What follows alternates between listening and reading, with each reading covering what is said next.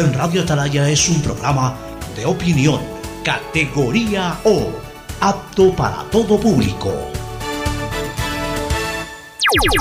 La hora del pocho, la hora del pocho se viene con todo en Radio Atalaya. La hora del pocho, la hora del pocho.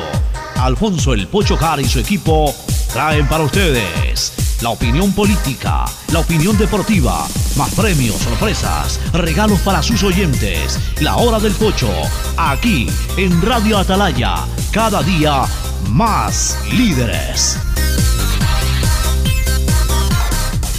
Buenos días, este programa es auspiciado por...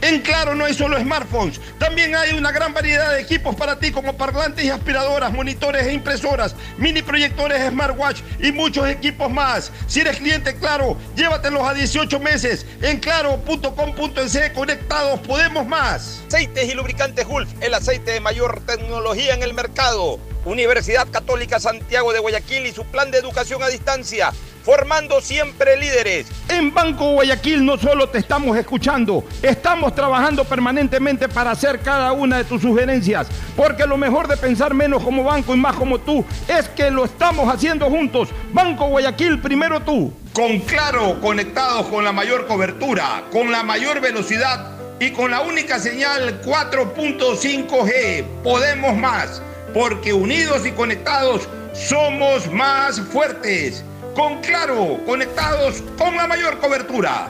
El progreso y bienestar para ti y tu familia va porque va, va porque va. Son más de 30.000 guayasenses ya capacitados por medio de nuestro programa Guayas Tech de Prefectura del Guayas. Con cursos gratuitos potenciamos tus destrezas y habilidades para el desarrollo de tu emprendimiento. Inscríbete ahora en www.guayastech.edu.es. Aunque la conectividad no es de nuestra competencia, el desarrollo humano de todos sí es de nuestra incumbencia. Prefectura del Guayas. Susana González, prefecta. Tu chip plus de CNT cuesta 3 dólares y con él puedes chatear, mensajear, likear y postear. A todos incluestar. Hablar sin parar, comentar al azar y siempre navegar, compartir y mostrar, subir y descargar. WhatsApp, WhatsApp, WhatsApp. TikTokear, TikTokear. Tu chip plus te da más megas, minutos y redes sociales. Recarga tu paquete desde 3 dólares ya. Chip plus CNT, todo para internetear. El proyecto de ley aclara que las Fuerzas Armadas, los agentes de seguridad penitenciaria y nosotros como Policía Nacional podemos hacer uso progresivo y adecuado de la fuerza para cumplir con nuestro trabajo. Necesitamos reformas que permitan encontrarnos con un país más seguro. Con tu apoyo y la aprobación del proyecto de ley orgánica de seguridad integral y fortalecimiento de la fuerza pública por parte de la Asamblea Nacional, rescatamos al Ecuador. Gobierno del encuentro. Juntos cumplimos. Tenemos una nueva aplicación, aplicación. Tenemos una nueva aplicación, aplicación. Tenemos una nueva de CNLP. Tenemos una nueva aplicación de CNLP. Ahora con la app de CNLP verificas y administras tus consumos, descargas la planilla, pagas en línea, realizas reclamos y más. Puedes consultar los valores a pagar y pagar desde la aplicación. Corporación Nacional de Electricidad, CNLP, Gobierno del Encuentro. Juntos lo logramos.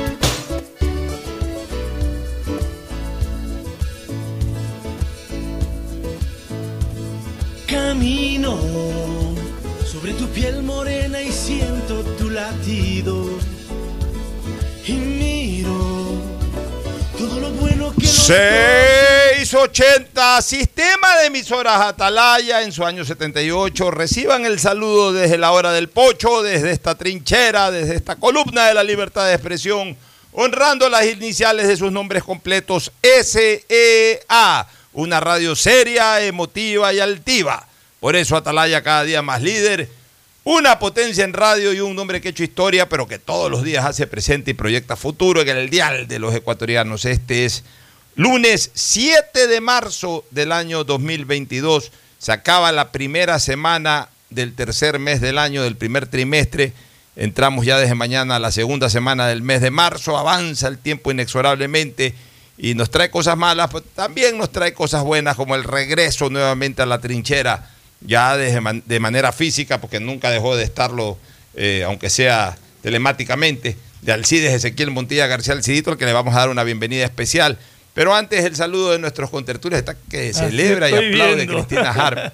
Este, el saludo Ahí también le responden su saludo al Cidito eh, Montilla. El saludo de Fernando Edmundo Flores Marín Ferfloma, luego de Gustavo González Cabal, de Cristina Harp Andrade, que son los integrantes de este programa, para entrar posteriormente al saludo con Alciditos Ezequiel Montilla García y con Andrés Volter Mendoza Paladines, que también se suma a esta recepción especial, luego de dos años en que prácticamente ya un poquito falta. Ya, ya por esta época nos estaban mandando a la cuarentena. 7 de marzo, si no me equivoco, hoy, hoy 7 de marzo, hace dos años nos mandaron a la, a, a la cuarentena. El 16 fue, yo me el fui, 14. yo me fui la otra Ya, semana. tú te fuiste la siguiente semana. O sea, estamos hablando de, estamos a una semana de conmemorarse los dos años de la famosa cuarentena del mundo, pero especialmente acá en el Ecuador. Y con Alcidito aguantamos una, él aguantó una semana, yo aguanté dos fuera de la cuarentena. Ven- Veníamos a la radio a la semana siguiente, con Andrés, con Alcides, con, con y, quien habla, luego pues Alcidito, Doña Sonia, para adentro. No hubo manera ya de sacarlo hasta el día de hoy. con Andrés aguantamos una semana más. Y de ahí hicimos ya todo telemáticamente. En esa época por teléfono, porque recién estaba saliendo el Zoom. Y el que sí se la batió duro y feo fue el experto eh, castellano, Ricardo Castellano, que sí estuvo hasta el día de hoy. Nunca, nunca dejó de estar eh, presente el experto Ricardo Sí. Castellanos. Y por supuesto Isaí Sánchez, hubo que sacarlo por teléfono, hubo que sacarlo hasta de la cárcel al hermano de Isaí Sánchez. En plena cuarentena, que había tenido un accidente, claro. Ven- ven- venían a trabajar. Bueno, vamos con el saludo primero de Fernando Edmundo Flores Marín Ferfloma al país. Fernando, buenos días. Eh, buenos días con todos, buenos días, Cristina, Pocho, Andrés, Gustavo y mi querido Alcides. Qué gusto tenerte de regreso. Muchas gracias, micrófonos. Realmente tuvimos la oportunidad de vernos un par de veces por ahí, pero te- tenerte acá al lado de uno ya para comentar en vivo aquí Muchas gracias, directo desde la gracias. radio es un verdadero placer. Muchas gracias, Fernando. Muy bien, este, el saludo ahora de Gustavo González Cabal, el cabalmente peligroso. Gustavo, buenos días. Buenos días, Gustavo. En tu saludo, claro, en tu saludo, ya activando el micrófono, ahora sí ya lo escuchamos. Buenos días. Sí, tenemos problemas Problema todavía con con, el tu audio. micrófono, Gustavo.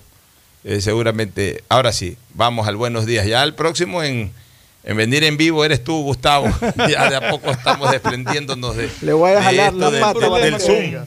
Para Parece justamente evitar estos problemas. Ahora sí, Gustavo, no sé A si ver, ustedes- Gustavo, si si no comienzo con Cristina. Creo Ahí- que, no, creo que, que eh, Isaí tiene que sacar. Isaí tiene que- Isaí No, fue que no. lo hizo el mute. Ya, ahora No, sí, Gustavo. Gustavo. No. vamos con el saludo de Cristina Harp Andrade. Cristina, buenos días. Muy buenos días a todos los oyentes de Radio Atalaya. Para mí siempre es un honor y un placer poder compartir con todos ustedes. Y qué lindo que es comenzar la semana aquí con casa llena y, por- y- y- y recibir a, al Cidito de vuelta a su, a su casa, Atalaya. Gracias, Cristina. Que yo quisiera estar ahí también para Bueno, cualquier momento nos reunimos y nos damos un gran abrazo, entonces. Eso ya, espero, y con En forma incluido, no, presencial. Y, y bueno, más que nada, es increíble pensar que ya son dos años desde el momento más terrible que vivió la humanidad en los últimos, en los, en- en los últimos, en las últimas décadas, para decirlo de una manera, porque de verdad todo el mundo sufrió de una forma u otra, ya sea con pérdida de trabajo, con pérdida de un familiar o amigo, o simplemente el encierro.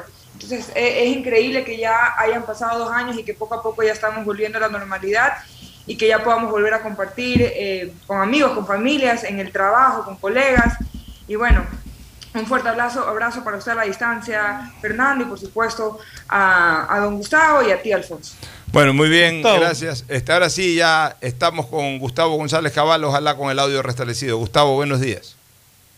Verifica tu, tu conexión porque me dice, Isaí dice que aquí está bien. Verifica algún cable suelto posiblemente en tu computador, Gustavo. Ahora sí me escuchas. Ahora, sí, ahora sí. Buenos días, Alfonso. Buenos días, Cristina. Fernando Alcides, qué buen. ¿Qué tal, que hermano querido? ¿Cómo allí. estás? Hay, hay- hay que aplaudir eso, prontamente estaremos por allá. Eh, es un gusto estar nuevamente en Eh. este programa, Alfonso.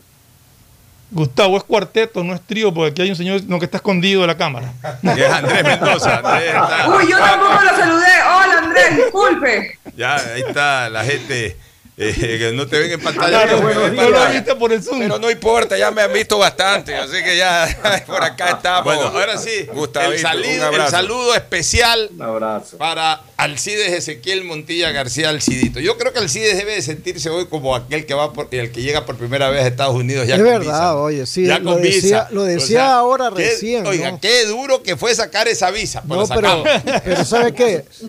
Ya, ya, ya estaba, ya extrañaba la radio, ¿no?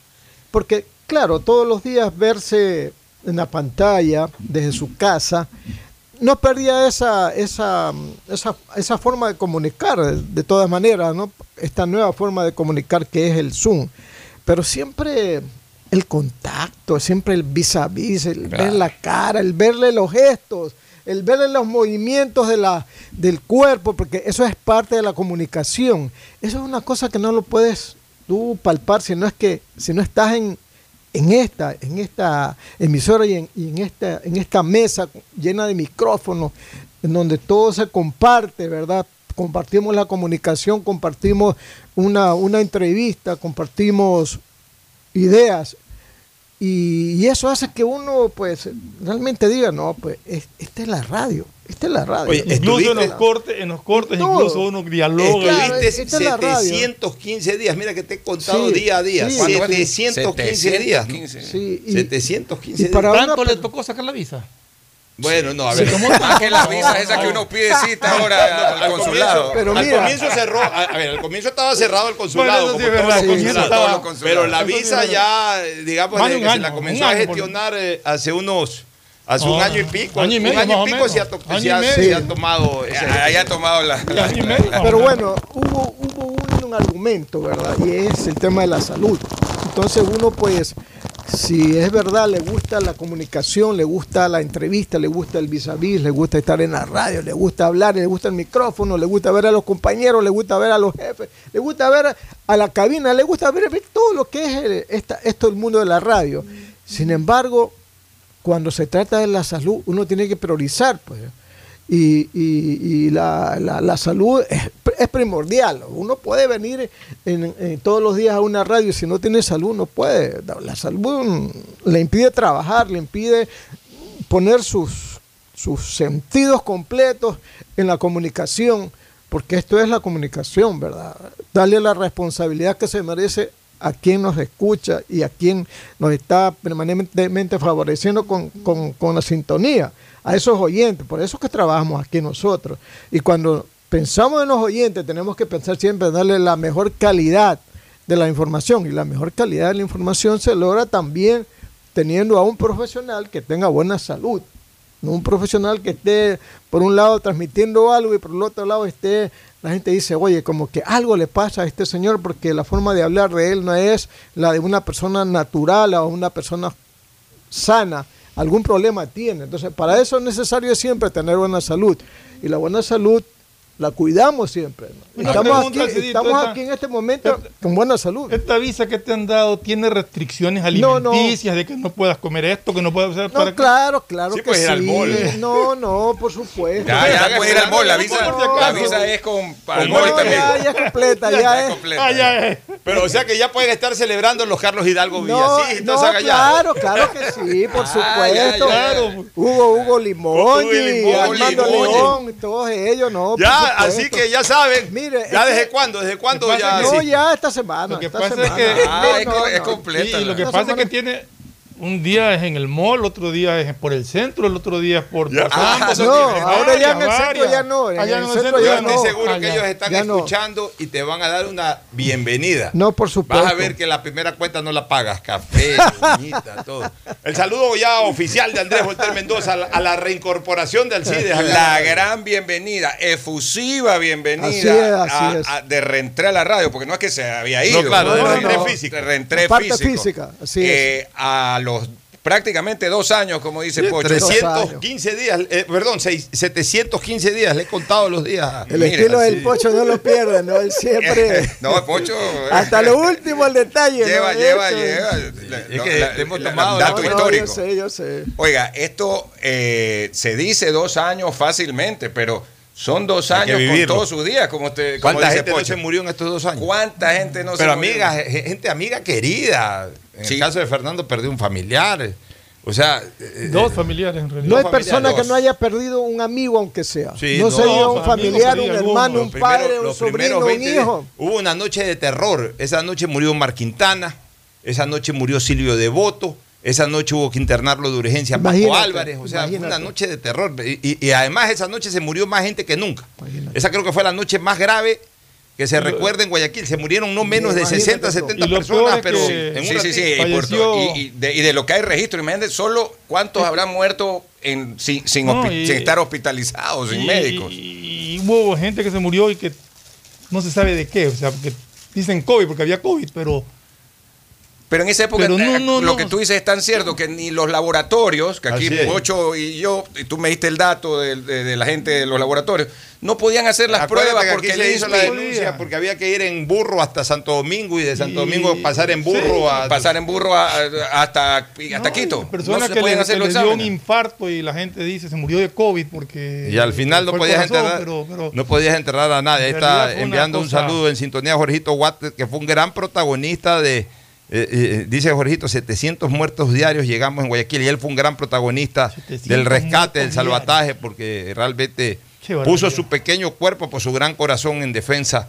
de. No, Jorge Guate hizo una bienestar. gran Hizo labor. una gran labor. Hizo Jorge. una- gran labor. César Una gigante César. labor. La verdad que increíble. Porque, Contrastando eh, con su cuerpo. Una Sí, gigante labor. contrastando con su cue- Oye, y, y me contaba gente cercana a Jorge eh, y lo vamos a decir, que uh, de Ricardo Ron, ¿no? Nos contaba, en esa época no querían ni los policías ni los militares salir. Pues. salir. Tenían No, que contratar hubo- gente. Era un temor tremendo. Hubo gente, el concejal y periodista deportivo Andrés Gushmer. Andrés también, Gushmer. eh, puso el hombro. Oye, y eso fueron, fueron para mí, al menos personalmente, eh, días de mucha preocupación No, y de mucha angustia. terrible. Más allá de todo esto, ustedes saben, el mismo Fernando es presidente de Parque de la Paz. Que ayudó, Entonces- ayudó, hizo un trabajo extraordinario, eh, Fernando. Una, cosa verdad, terrible. Bueno. Claro, claro, dio una ayuda, dio una ayuda. Tremenda. Porque ahí me, ahí me contaban que el tema de, por ejemplo, las funerarias, ¿no? Les vendían, pero no tienen nichos. Entonces la gente, Jorgito Guate y todo, dijeron, ¿sabes qué? Vamos solamente a, a donde haya los ataúdes, pero que tengan nichos, pues. Si no, la gente se quedaba solo en los Oye, ataúdes. hubo que, Sí, y había problemas por todos lados, hasta para sacar a la gente de las clínicas. Había gente que, Sí. que se le morían y no tenían plata en ese momento, no los dejaban sa- salir No, y- de ciertas clínicas. Nos tocó te decía, caso la- sí, eh, directo, La Pocho. preocupación Sí, a mí- de uno era que Fernando estaba permanentemente yendo al cementerio y todo, donde, donde estaba toda esta... Y en ese entonces uno no tenía idea de, de- de- de qué pasaba, de cómo se transmitía, de qué, de qué era esto. O sea, tú pensabas que veías una persona a, a 10 metros y ya, ya te contagiaba. O sea, realmente era una cosa Oye, de... yo recuerdo varias personas, por ejemplo, el doctor José Ernesto Amador, un hermano de la vida, eh, estuvo luchando y médico- el, el- el- que- que era recuperador, claro. Eh, ahí papel fundamental para salvarle la vida fue su pareja Carla Salas, cómo se portó Carla, se movió cielo y tierra, amanecía a la una de la madrugada, estaba haciendo colas aquí en, en Mecanos para esa famosa Anrenra, no sé Ah, cuánto. ya, la, Ah, la- la- la la- medicina esa que... le- Una cosa Sí. terrible. Eh, Que no había por ningún mi- lado. Un colaborador mío, Humberto, un colaborador. ¿Se acuerdan? de Claro, De acuerdo, yo me acuerdo. Humberto, falleció. Falleció ahí el pobre me Humberto. acuerdo de Humberto. El hijo- u- todo un martirio, primero meterlo en una clínica. Se logró meterlo en una clínica, todo por teléfono. Luego eh, se lo estaba recuperando, el hijo feliz de la vida. 20 minutos antes estamos bien, está maravilloso, ya lo van a, a pasar a habitación. Como a los 20 minutos un mensaje se fue al cielo.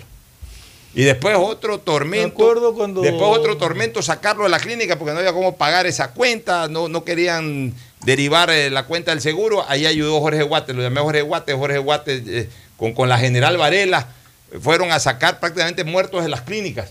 Pues no los dejaban salir, pues. Claro, Y- pues paguen la cuenta. hasta que paguen las cuentas, porque ya en ese momento, ¿qué cuenta, pues hermano? O sea, eh, realmente, qué Me momento. acuerdo Y- y también los días que vivimos molestando casi a diario a... momento molestándolo a diario a Carlos Maullín por, Por la salud tu- de mi cuñado. De tu cuñado Juan ahí, Ju- eh, así mismo.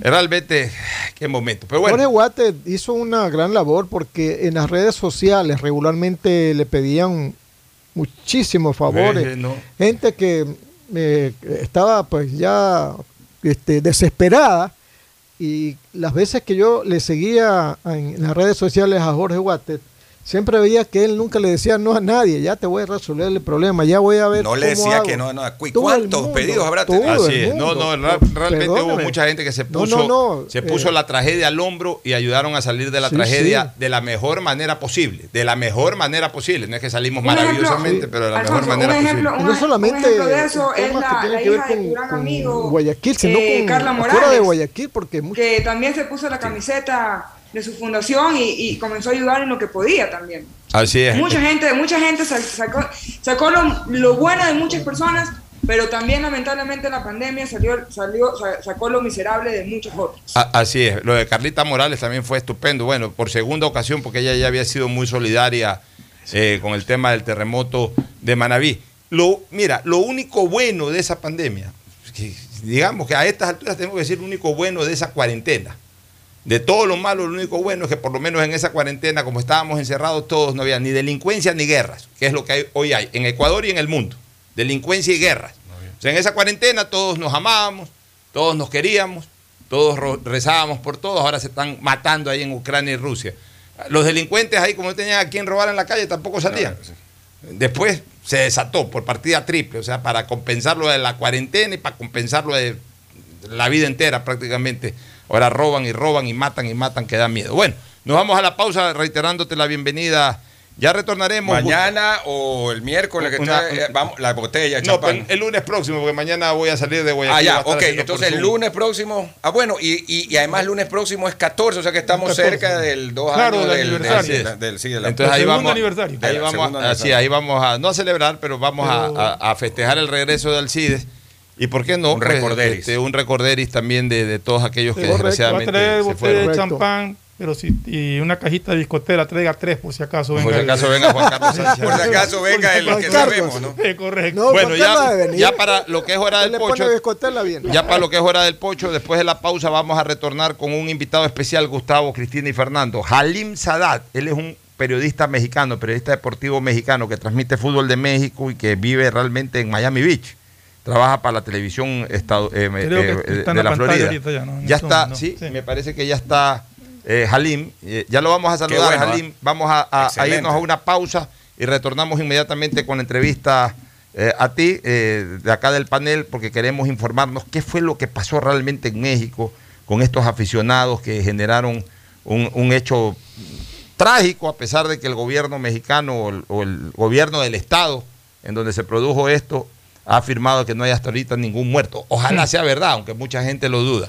Vámonos a la pausa y retornamos con nuestro invitado y luego con Gustavo, Cristina y Fernando vamos a analizar el tema de la guerra, que hay novedades, eh, ahí va a ser vital la, la opinión de Gustavo González, y también el tema político, porque ya el miércoles va a haber eh, eh, reinstalación de la asamblea. Sí. Eh, ya ya el, el miércoles supuestamente se los va a convocar a los asambleístas y ahí veremos qué pasa, así que finalmente hay la mayoría para cambiar a, a- a- los eh, directivos de la asamblea, o sea, presidente, vicepresidentes, a los miembros del CAL, o si esa mayoría definitivamente no se da para aquello. Y lo importante, saber también cuál va a ser la suerte del proyecto de ley de inversiones, que en este momento sigue corriendo eh, El tiempo, sigue corriendo el plazo de 30 días, y si es que no se lo trata y no promulga la ley corregida o de alguna manera la Asamblea, eso entra por Ministerio de la Ley y ahí no le van a meter la culpa absolutamente a nadie, sino que serán 100% responsables los propios asambleístas. Nos vamos a una pausa, ya retornamos contigo, querido amigo mexicano, y, y por supuesto con el resto del panel estaremos, vuelvo a repetir, con Halim Sadat, periodista mexicano, que estará en breve aquí en hora del pocho. Pausa y volvemos.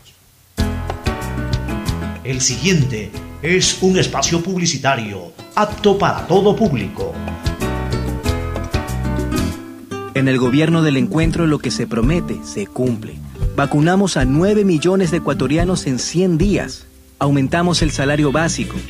Ahora podemos acceder a créditos hasta 30 años plazo con el 1% de interés. Y esto es solo el comienzo. Porque ese es el encuentro por el que votamos. Y hoy somos testigos de cómo se está cumpliendo. de cómo juntos lo estamos cumpliendo.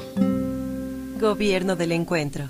Juntos cumplimos. La prosperidad y el desarrollo para ti y tu familia va porque va, va porque va. En más de 500 días de gestión, estamos interviniendo en 1.500 frentes de obras y servicios que transforman vidas. En Guayaquil, la vía Cerecita Zafando. En Milagro, la vía Los Monos 10 de agosto. En Colimes, el tan esperado puente. En Balsar, la vía San Isidro Boca de Agua Fría. En Santa Lucía, la vía Santa Lucía Cabuyal. Y en Simón Bolívar, la TED de Soledad Chica. En estas obras tomar precaución. Las molestias de hoy son el progreso del mañana. Prefectura del Guayas, Susana González. Con Claro, conectados con la mayor cobertura, con la mayor velocidad y con la única señal 4.5G. Podemos más, porque unidos y conectados somos más fuertes. Con Claro, conectados con la mayor Tu chip cobertura. plus de CNT cuesta 3 dólares. Y con él puedes. Chatear, mensajear, likear y postear. A todos estar. Hablar sin parar, comentar al azar y siempre navegar, compartir y mostrar, subir y descargar. WhatsApp, WhatsApp, WhatsApp. TikTokear, TikTokear. Tu chip plus te da más megas, minutos y redes sociales. Recarga tu paquete desde 3 dólares ya. Chip plus CNT. Como para si la placa internet. de tu vehículo termina en 2, realiza su revisión técnica vehicular durante todo el mes de marzo. Paga la matrícula y separa un turno. Atendemos desde las 7 de la mañana en el Centro de Matriculación Norte, vía Daule y Sur, en la avenida 25 de Julio. Los sábados de 7 a 13 horas. No lo olvides. Todas las placas terminadas en 2 realizan la revisión en marzo. Hazlo con tiempo y cumple. ATM y la Alcaldía de Guayaquil trabajan por ti. Con Claro, conectados con la mayor cobertura, con la mayor velocidad y con la única señal 4.5G. Podemos más, porque unidos y conectados somos más fuertes. Con Claro, conectados con la mayor cobertura. Premazo, ¿cómo así por aquí en Chongón? Ya vivimos aquí hace tres años. Tenemos todo, servicios básicos, full naturaleza y aquí mismo trabajo. ¿Y tú? ¿Cómo así por acá? Ah, venimos a pasear en bici, a comer con la familia, una vueltita por el campo y está lindo por acá. Guayaquil crece planificadamente y de forma sostenible hacia la vía a la costa, con obras que han beneficiado aproximadamente a 35 mil familias, generando más de 3 mil empleos. La vía a la costa renace como una nueva ciudad con la autoridad aeroportuaria y alcaldía de Guayaquil. En el gobierno del encuentro lo que se promete se cumple. Vacunamos a 9 millones de ecuatorianos en 100 días. Aumentamos el salario básico. Ahora podemos acceder a créditos hasta 30 años plazo con el 1% de interés. Y esto es solo el comienzo. Porque ese es el encuentro por el que votamos. Y hoy somos testigos de cómo se está cumpliendo. de cómo juntos lo estamos cumpliendo. Gobierno del encuentro. Juntos cumplimos. Tenemos una nueva aplicación, aplicación. Tenemos una nueva aplicación, aplicación. Tenemos una nueva de CNLP. Tenemos una nueva aplicación de CNLP. Ahora con la app de CNLP verificas y administras tus consumos, descargas la planilla, pagas en línea, realizas reclamos y más. Puedes consultar los valores a pagar y pagar desde la aplicación. Corporación Nacional de Electricidad, CNLP, Gobierno del Encuentro. Juntos lo logramos. Ecuagen, medicamentos genéricos de calidad y confianza a su alcance. Ecuagen, una oportunidad para la salud y la economía familiar. Consuma genéricos Ecuagen. Con Claro, conectados con la mayor cobertura, con la mayor velocidad y con la única señal 4.5G. Podemos más, porque unidos y conectados somos más fuertes. Con Claro, conectados con la mayor cobertura. Estamos realizando la construcción y rehabilitación de parques en todos los rincones de la ciudad. Para así beneficiar a todos los guayaquileños con más áreas verdes, juegos infantiles y espacios deportivos para disfrutar con familia o amigos. La fuerza de la unión construye la nueva ciudad. Alcaldía de Guayaquil. Detrás de cada profesional hay una gran historia.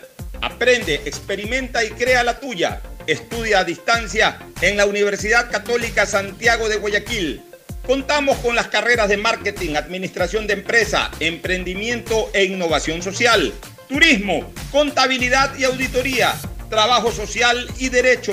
Sistema de educación a distancia de la Universidad Católica Santiago de Guayaquil, formando Líderes El progreso y bienestar para ti y tu familia va porque va, va porque va. En más de 500 días de gestión, estamos interviniendo en 1.500 frentes de obras y servicios que transforman vidas. Distribuidor de tráfico en la vía Aurora San Borondón, con la vía 1 y la Arboleda en la T de Salitre. La ampliación de puentes Bulubulu, Puente Trovador, Puente Estrella y la ampliación de 2 kilómetros de vía kilómetro 26 Puerto Inca Naranjal. En estas y las demás obras tomar precaución. Las molestias de hoy son la prosperidad del mañana. Prefectura del Guayas. Susana Tu González. chip plus de CNT cuesta 3 dólares y con él puedes Chatear, mensajear, likear y postear. A todos sin estar. Hablar sin parar, comentar al azar y siempre navegar, compartir y mostrar, subir y descargar. WhatsApp, WhatsApp, WhatsApp.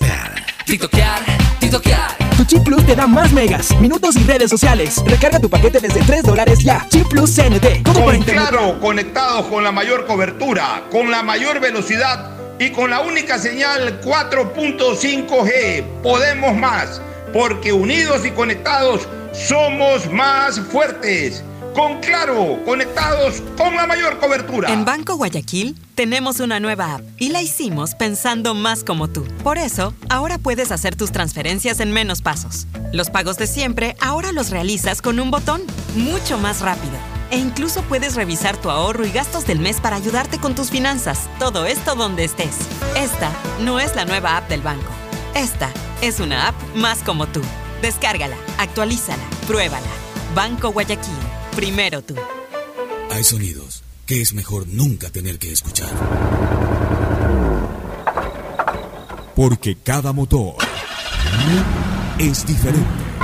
Desde hace 104 años, Lubricantes Gulf mantiene la más alta tecnología y calidad en línea de aceites para motores a diésel y gasolina. Está hecho con una fórmula especial para dar excelente protección a todo tipo de motores, evitando el desgaste prematuro de pistones, anillos y árbol de levas, ayudando a mantener limpio el motor y libre de depósitos que se forman por las altas o bajas temperaturas. Dele a su motor lo que se merece. Lubricantes Gulf, la más alta tecnología en lubricación.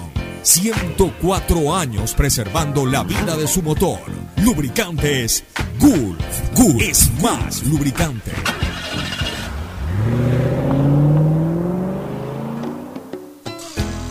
Fin del espacio publicitario. Usted está escuchando un programa de opinión, categoría O, apto para todo público.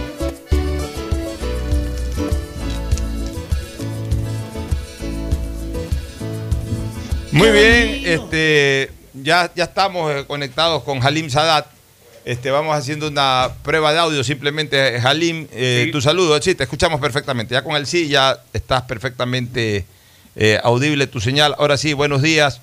Él es periodista deportivo mexicano, transmite el fútbol de México para la inmensa colonia de mexicanos en la Florida. Su residencia real es la ciudad de Miami, concretamente Miami Beach.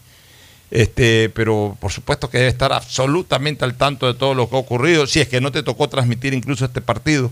Así que, Jalín, primero buenos días, bienvenido a la hora del pocho. Aquí está Fernando Flores, eh, Gustavo González, Cristina Harp y quien habla Alfonso Harp para hacerte algunas preguntas y para que nos eh, grafiques realmente, nos informes qué fue lo que ocurrió en ese partido, por qué la gente reaccionó así y cuáles son las consecuencias inmediatas a esta trifulca desgraciada que se presentó en el estadio La Corregidora. Adelante, Jalín, buenos Hola. días. Buenos días, hola a todos, a la familia ecuatoriana. Un gran abrazo, tengo la oportunidad de conocer Guayaquil, les mando un fuerte abrazo y a, tu bella tierra. Pues qué triste, ¿no? Que tengamos que enlazarnos con un caso así que da vergüenza, de- da dolor, causa muchas cosas, primero como ser humano, después como mexicano, porque es una imagen que ya estuvo alrededor del mundo, vi algunos eh, diarios, y no solamente diarios, programas, eh, noticieros eh, de cadenas a través del Internet, tú ya sabes que esto ya es rapidísimo, y ya se dijo en ruso, ya se dijo, a pesar de lo que está sucediendo allá, fue noticia ya también, en noticia en Francia, noticia inclusive en Japón, que no le dan mucha cobertura a lo que es el soccer fútbol, ni cuando fue la Copa Mundial del 2002, mucha gente no sabe ni qué país participaban allá. Bueno, pues en Japón también dieron la noticia, vi las noticias que esto corrió como pólvora, porque fue algo tan desagradable, broncas ha habido muchísimas, es cierto, pero créanme, tengo muchos años en esto. eh, desde niño prácticamente comencé en la radio en México, en Grupo Asir, y ese tipo de saña que vi eh, eh, fue algo no normal, porque la mayoría de broncas de los hooligans, tú te recordarás aquella época de los ingleses, los argentinos con sus barras, los brasileños, este problema es no la primera vez ni nacionales de varias naciones, pero en mayoría de ocasiones es barra contra barra, que por ejemplo ese nombrecito a mí lo personal no me gusta porque es una copia barata de lo que ha pasado en este caso en Sudamérica. Y no nada más eso, sino que también se le ha copiado y creo que es el principio del cáncer que se está produciendo ahora, donde las propias directivas consienten, dan descuentos, hablan con los líderes de las porras cuando la mayoría de veces son solamente unos vándalos que no tienen absolutamente nada que hacer y que son inadaptados. Y yo te digo una cosa, me ha sorprendido porque antes de este enlace he estado analizando, me llegó un video de una disque autoridad, entre comillas, uniformado con casco, que está completamente borracho o drogado. En este caso yo te aseguro que la cantidad de droga, más que de alcohol, porque muchos quieren echar la culpa que la cerveza, no es tanto el abuso de, porque si tú pones a ver, la bronca estalló entre el partido de Querétaro eh, eh, y Atlas al minuto 65, es decir, arrancando el segundo tiempo. Eh, esta bronca ya se estaba pronunciando y amenazando desde días antes en el Internet. Vamos a poner las cosas en contexto. Para empezar, el partido no era la gran cosa en México, no era la gran cosa en la liga, ni se estaba luchando el superliderato, ni son equipos realmente que causen esos eh, eh, momentos de locura en la tribuna, la cantidad que se vio. Eh, no te estoy hablando que ni le quiero faltar respeto al campeón Atlas, que, a muchos no nos gustó cómo, cómo ganó después de tumbar a Pumas, pero ese es árbitro, ese es fútbol, ese es otro tema. No le quiero faltar el respeto tampoco a la, a la afición de Querétaro, pero ni Querétaro ni Atlas, con todo respeto para los que saben de fútbol mexicano, sabemos que no son Pumas, no son Cruz Azul, no son Chivas, no son América, no son esas pasiones tan encerradas entre, entre barras. En particular, estas dos no se quieren mucho, a pesar de que no hay un verdadero clásico del fútbol. Ya había habido una pequeña bronca antes entre los grupos de animación, que es el verdadero nombre. Pero bueno, en este caso lo que me llama la atención es que la hazaña fue inclusive hasta con familias. No nada más eso, o sea, eh, en muchas ocasiones hasta el más salvaje, el más animal, el más drogado, eh, respeta. Aquí no respetaron absolutamente nada. Eh, niños que estaban espantados, tú le ves eh, se multiplica el miedo en, sus rostros, algo que duele como ser humano, ver a las mamás que pensaban tener un bonito domingo, un bonito sábado en este caso, en familia, y estaban las señoras espantadas cubriendo. Hay una imagen donde un hombre está cubriendo a su propio hijo y le están pateando entre siete.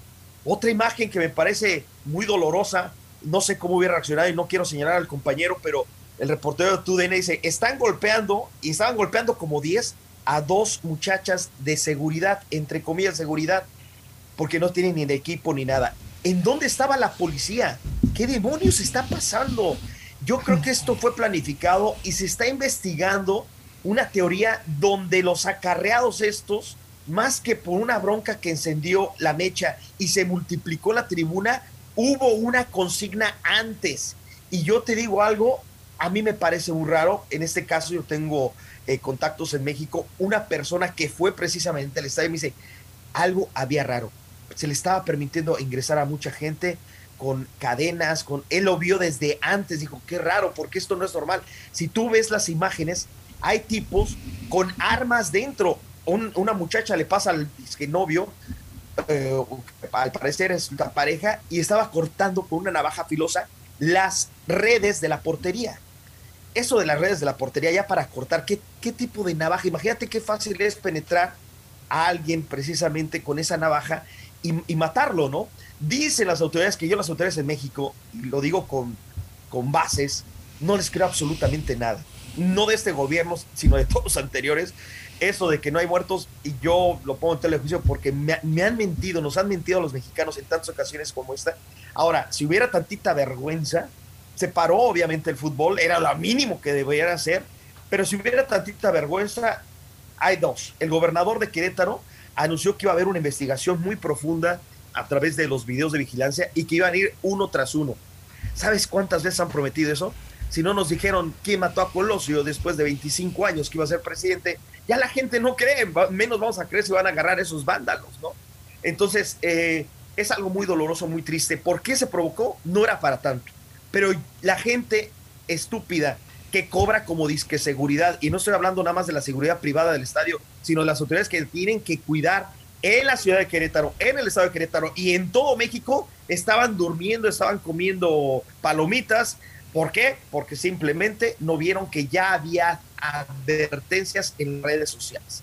¿Dónde estaban? A mí, yo, de verdad, nunca había visto que no vi un solo policía, bueno, vi uno por allá, muy escondido, y otro en un video donde estaba, y te lo puedo pasar en, WhatsApp, hermano, con mucho gusto, donde el tipo se pone a echar porras del Atlas uniformado y está tomado y apenas puede hablar de tan drogado borracho que estaba el propio policía.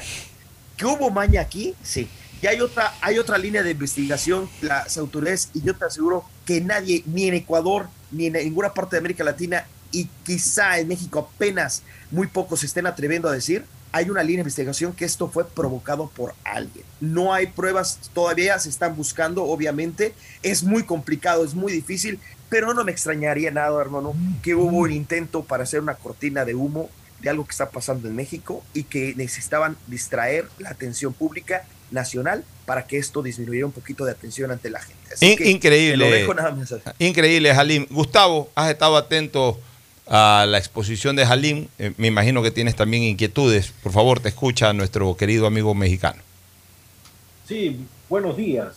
Eh, en, Buenos en días, realidad, yo, una de las cosas que me ha preocupado de lo que ha pasado en México es ver la permisibilidad con que eh, los llamados, entre comillas, hinchas pudieron ingresar armas cortopunzantes al estadio de una manera como quien va a un picnic.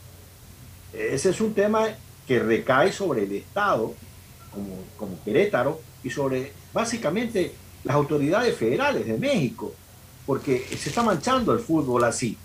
Si el Estado o el Estado central no está en capacidad de brindarle a aquellas familias que van al fútbol porque les gusta, que van con toda tranquilidad a ver un espectáculo como tan apreciado como es el fútbol, porque esto se puede convertir en, en- en un verdadero campo de Marte, entonces es el Estado el responsable.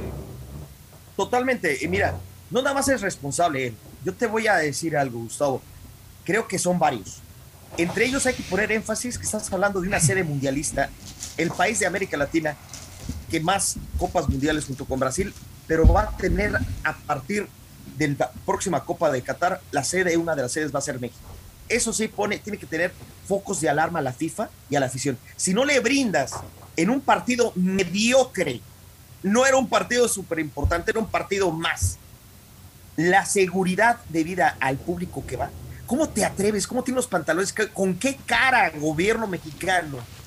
Le, vas a, recibir hinchas internacionales que tienen otras ideologías, que otros son verdaderos apasionados eh, en- de otras maneras. O sea, ¿cómo vas a controlar si ni los de tu propia casa puedes controlar un partido de, mediana calidad? Y con, ni siquiera estaba lleno, ni mucho menos. Imagínate que estuviera estado lleno el estadio. La tragedia, la estampida que pudiera observar. Ahora, ¿por qué no? No es que le quite, pero para nada, le quito a la, a la gente eh, de, de las autoridades responsabilidad. No. También han cultivado monstruos todos o la mayoría de los equipos de fútbol. Yo te digo porque he estado en Copas Mundiales en Sudáfrica, he estado en Copas Mundiales en muchos lugares, pero sobre todo en Sudáfrica me di cuenta porque México eh, estuvo muy ligado y yo estaba cubriendo México a la selección argentina. Dos veces Argentina ha sacado a México.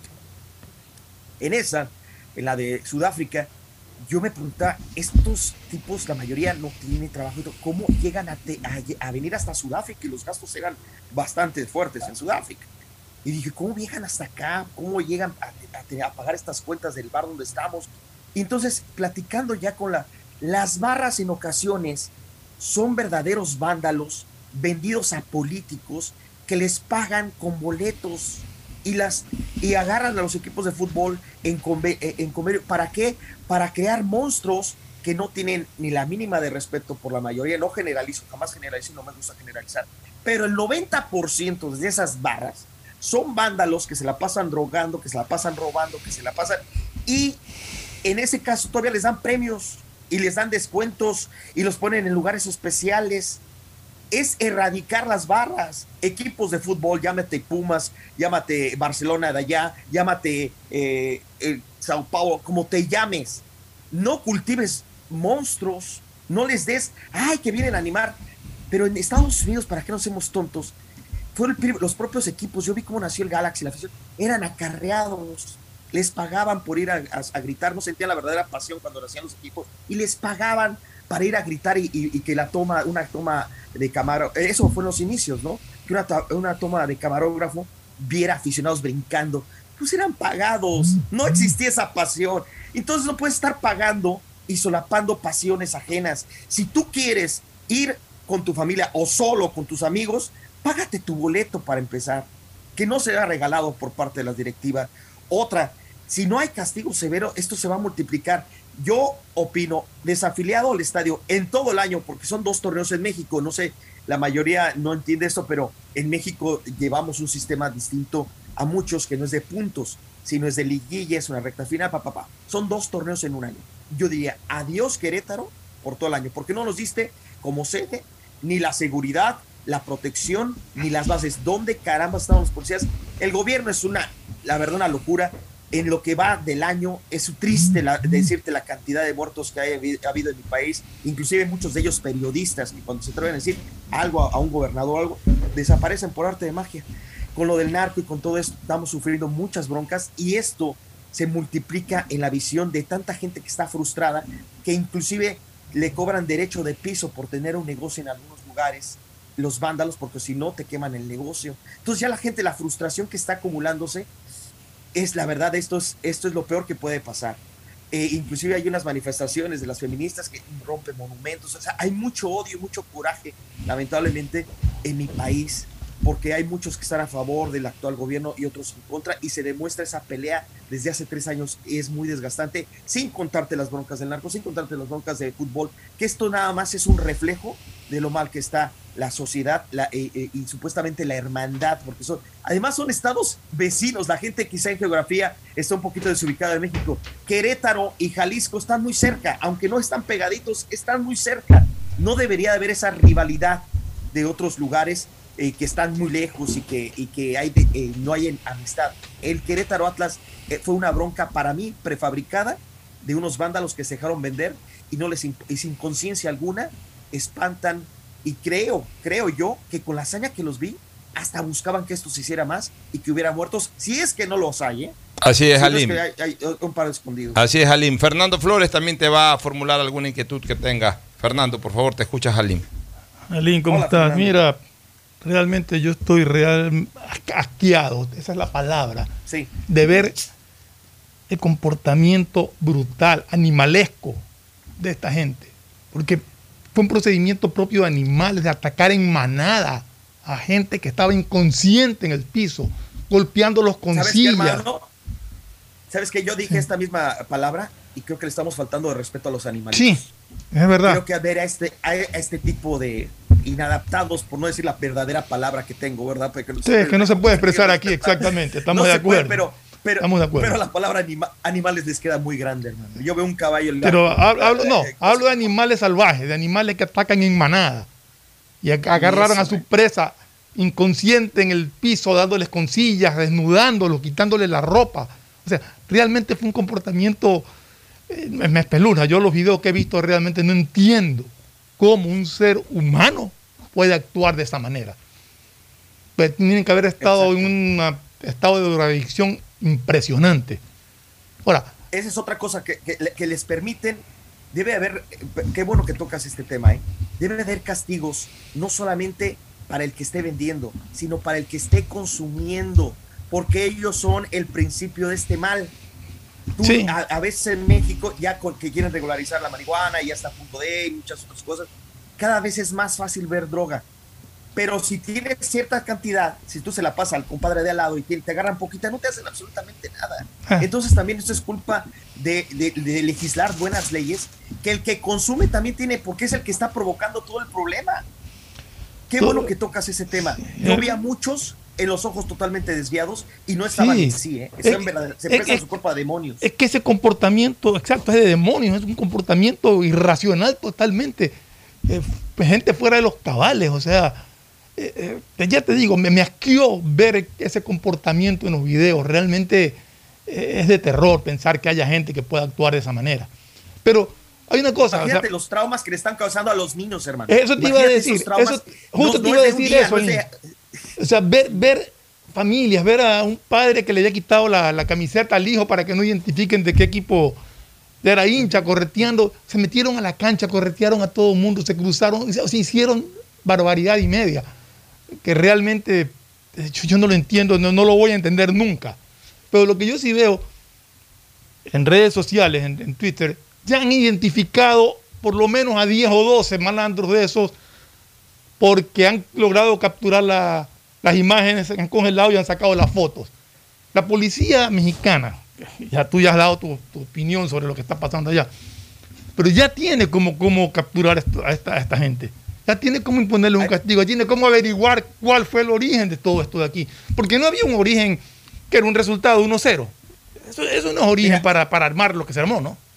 No, y deja del resultado, ni, ni- ni- ni aunque fuera la final, ni Así una final es, le hubiera así generado- es, no, nada, nada justifica eso, ¿no? Te voy a decir otra cosa, hermano, lo que está también muy mal en México. Y te lo voy a decir con, con porque lo conozco en primera persona. Tengo un tío que era jefe de policía en un sector en México. Y me comentaba que hay un problema muy severo en México. Eh, se llaman derechos humanos disfrazados. Es decir, Eso es un problema en todas partes. humanos en todas partes. los disque, los disque derechos humanos van cuando el policía se agarra a trancazos con ellos y se pone en riesgo el policía. Se lleva dos que tres chichones, golpes, a veces pierden ojos. El policía hace su trabajo.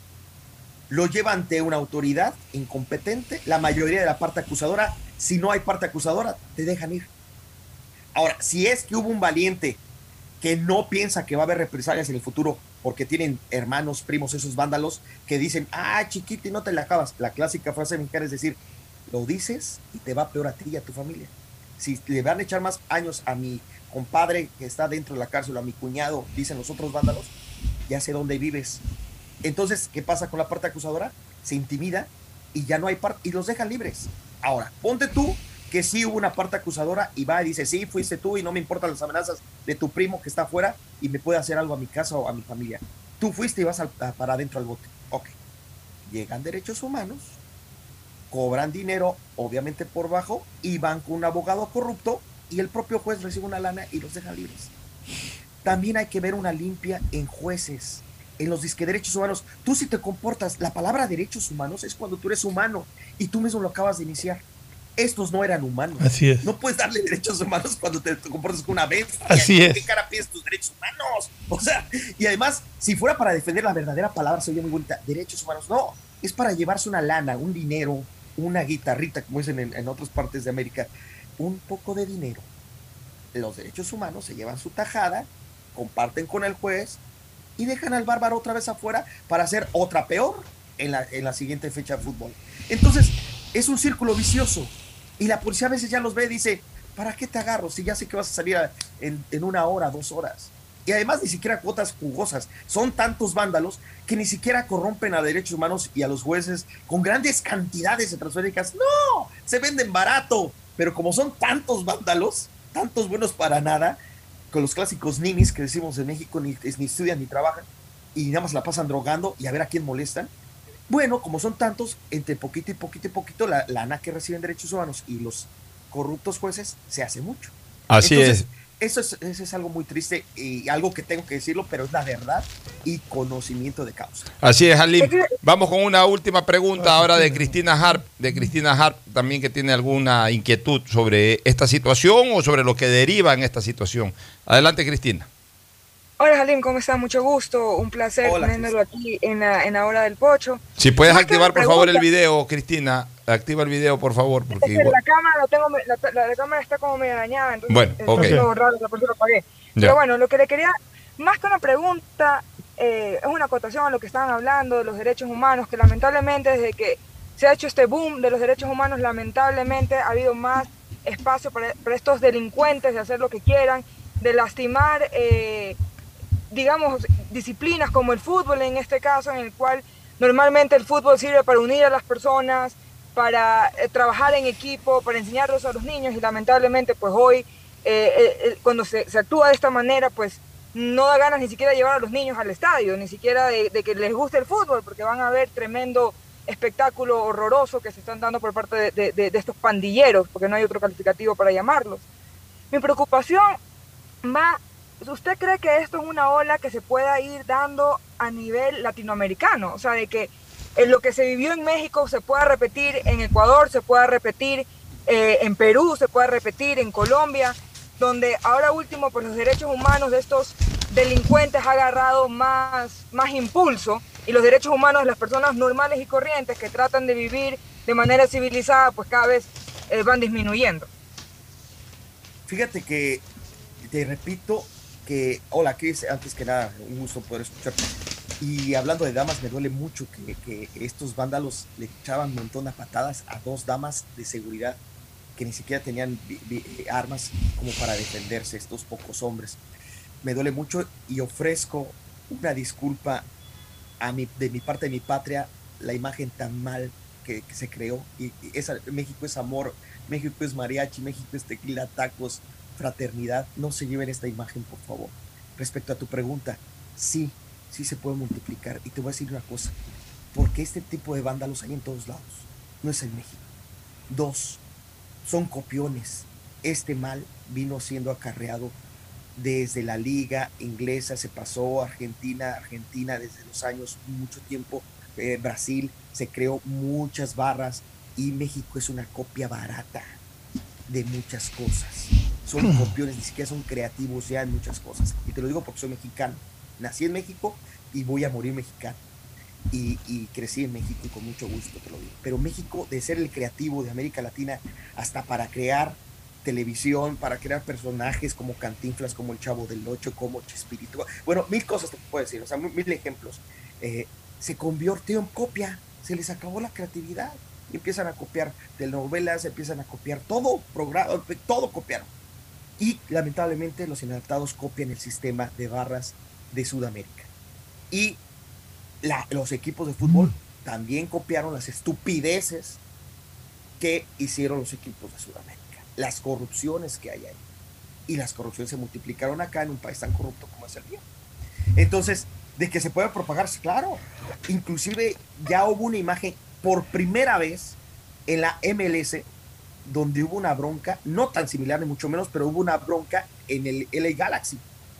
Entonces, esto nunca se había visto en los Estados Unidos. Este, ayer, ayer hubo un muerto en Brasil también en un enfrentamiento entre hinchadas de Atlético Mineiro y Cruzeiro, si no me equivoco.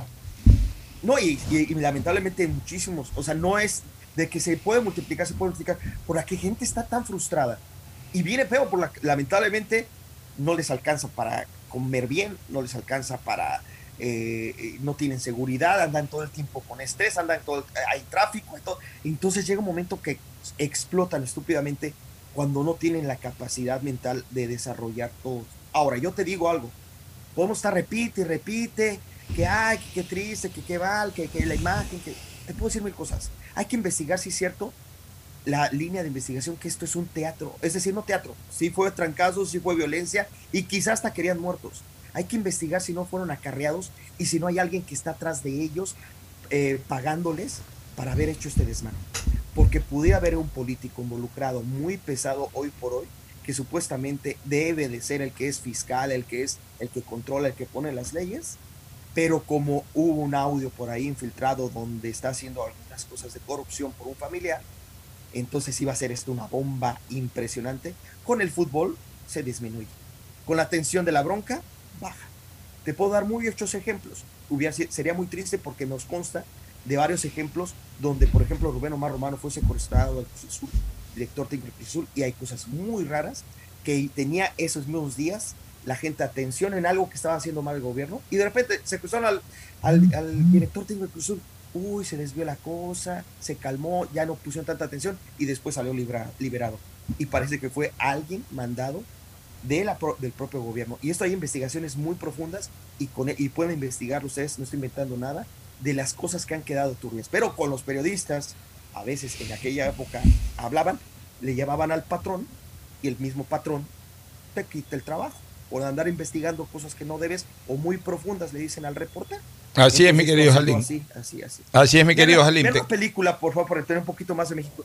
Bueno. Eh, eh, pero bueno, mucho gusto y muchas gracias. No, no, te agradecemos mucho, Jalín, por tu intervención que ha sido bastante esclarecedora sobre eso que ha generado atención mundial, como tú bien lo señalaste al inicio. Yo cierro esta entrevista y cierro esta parte del, del comentario del programa con un tuit que puse esta mañana y que va en la línea de lo que siempre señalo.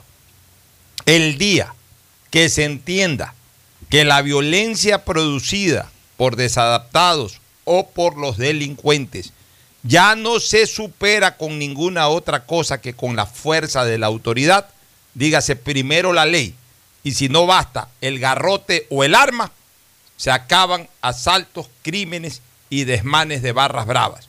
Se entenderá cuando diferencien los conceptos de violencia y fuerza. Violencia, hegemonía física o armada de una persona sobre otra por fuera de la ley. Paréntesis, sicario, violencia familiar, barra brava.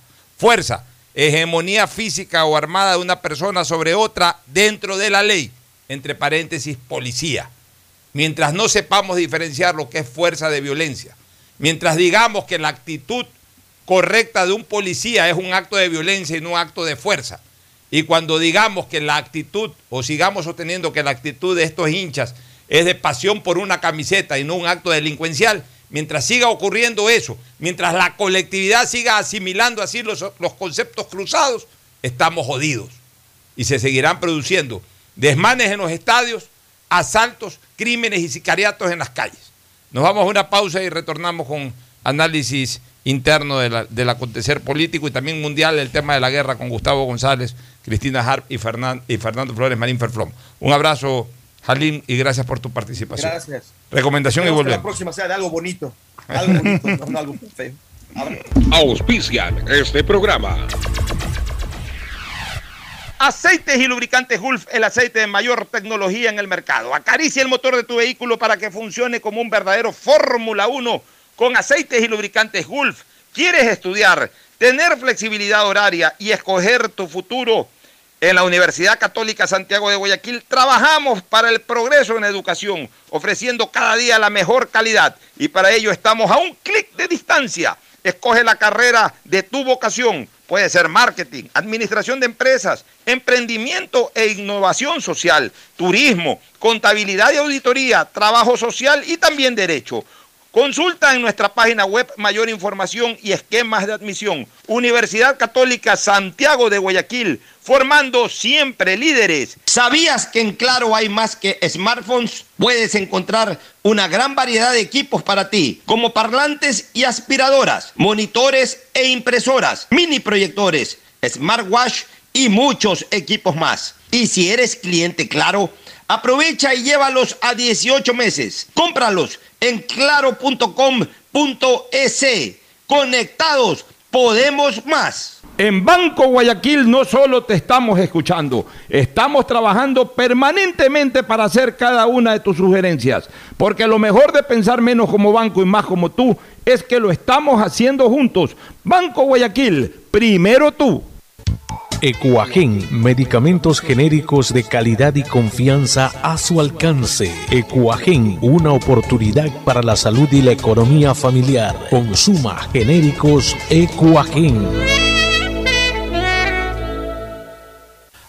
La prosperidad y el desarrollo para ti y tu familia va porque va, va porque va. En más de 500 días de gestión, estamos interviniendo en 1.500 frentes de obras y servicios que transforman vidas. En Guayaquil, la vía Cerecita Zafando. En Milagro, la vía Los Monos 10 de agosto. En Colines, el tan esperado puente. En Balsar, la vía San Isidro Boca de Agua Fría. En Santa Lucía, la vía Santa Lucía Cabuyal. Y en Simón Bolívar, la TED de Soledad Chica. En estas obras tomar precaución. Las molestias de hoy son el progreso del mañana. Prefectura del Guayas, Susana González Prefecta.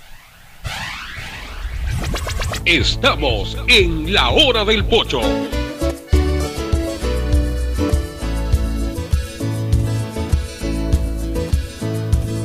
camino. Bueno, entramos ya a la parte final de lo político, de lo social. Eh, Gustavo, me gustaría escuchar tu comentario. Tú vas monitoreando el conflicto entre Rusia y, y Ucrania. ¿Cómo va eso? Hoy día hay una tercera ronda o se ha anunciado una tercera ronda de diálogo. ¿Qué pasó con las dos rondas anteriores?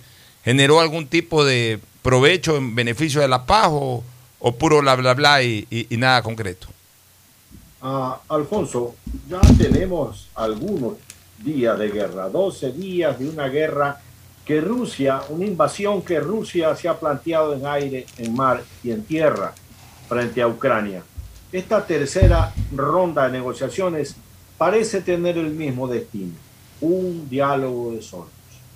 Hace unos instantes, la aviación rusa ha bombardeado una fábrica de pan, matando aproximadamente a 12 civiles ucranianos que trabajaban en esa fábrica de pan. El diálogo de sordos está dado básicamente por la postura de Rusia. Rusia insiste en que Ucrania tiene que reconocer la toma de la península eh, eh, que ellos hicieron en el año De Crimea. 2014. Correcto. El, el país, el mundo sabe que ese, esa toma que fue acompañada por un- una payasada, se hizo un supuesto plebiscito en la que votaron los militares rusos de civiles. Se pusieron de civiles y fueron a votar porque la península de Crimea se, sea parte del territorio ruso. Luego eh, insisten en que Ucrania tiene que reconocer las repúblicas que están en el llamado Dosban, las dos repúblicas inventadas por Rusia, y que Ucrania tiene que tener una nueva constitución de la que conste claramente su neutralidad y su clara intención de no pertenecer a la OTAN ni a la Unión Europea. Es decir, lo que quiere Rusia es un Estado vasallo, un Estado como eh, eh, el vecino eh, Bielorrusia, en la que ellos básicamente tienen monitoreado a control remoto el tema. Yo lo veo muy difícil la situación. Los aliados le han hecho llegar a estas horas alrededor de 20 mil misiles antitanques y antiaéreos de última tecnología a Ucrania, usados con cierta racional eh, sentido, esos 20 mil misiles van a hacer muchísimo daño a las fuerzas eh, eh, de helicópteros y a las fuerzas de tanques, las fuerzas acorazadas soviéticas. Es decir, vamos a tener una guerra sangrienta por un largo tiempo todavía. Esto no se va a acabar de un momento a otro por la radical intención de Moscú y de Putin, porque esto no es una guerra que está librando el pueblo ruso, es de Putin y ciertos, y ciertos filósofos, porque esto tiene un concepto filosófico, de la misma manera que Hitler lo tuvo para hablar de su espacio mínimo vital de Alemania.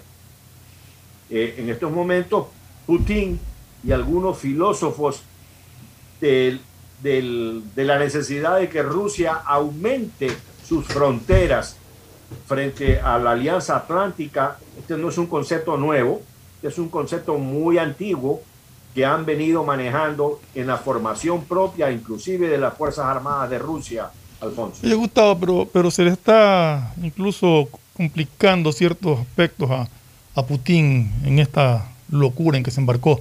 Porque repúblicas como Georgia y Lituania, si no me equivoco, ya han pedido ingresar a la Unión Europea, al igual que, que Ucrania. Es decir, está teniendo un efecto contrario a lo que quería eh, Putin de aislarlos. Eh, veo que en, en zonas que está tomada ya por, por militares rusos, hay protestas de los civiles ucranianos gritando Ucrania y saliendo a las calles. En Gerson, por ejemplo, ha habido ya un par de manifestaciones de- del pueblo ucraniano gritando a favor de su república, de su país, y en contra de los militares rusos, a pesar de que es una zona ya ocupada militarmente por Rusia. Entonces, la resistencia de, de- de las fuerzas militares ucranianas, más esta reacción de, del pueblo civil, yo creo que sigue ahondándole los problemas a, a Putin. Sí, yo creo que, a ver, Putin tiene ahorita una cantidad de problemas impresionantes derivados de, de su decisión de atacar Ucrania. Y yo creo incluso problemas no programados, no calculados, como por ejemplo el, el aislamiento financiero y, y político. Hasta las tarjetas de crédito. Por eso te digo, o sea, eh, a ver, Visa y Mastercard son dos empresas muy grandes, multinacionales, inmensas en, en sistema crediticio.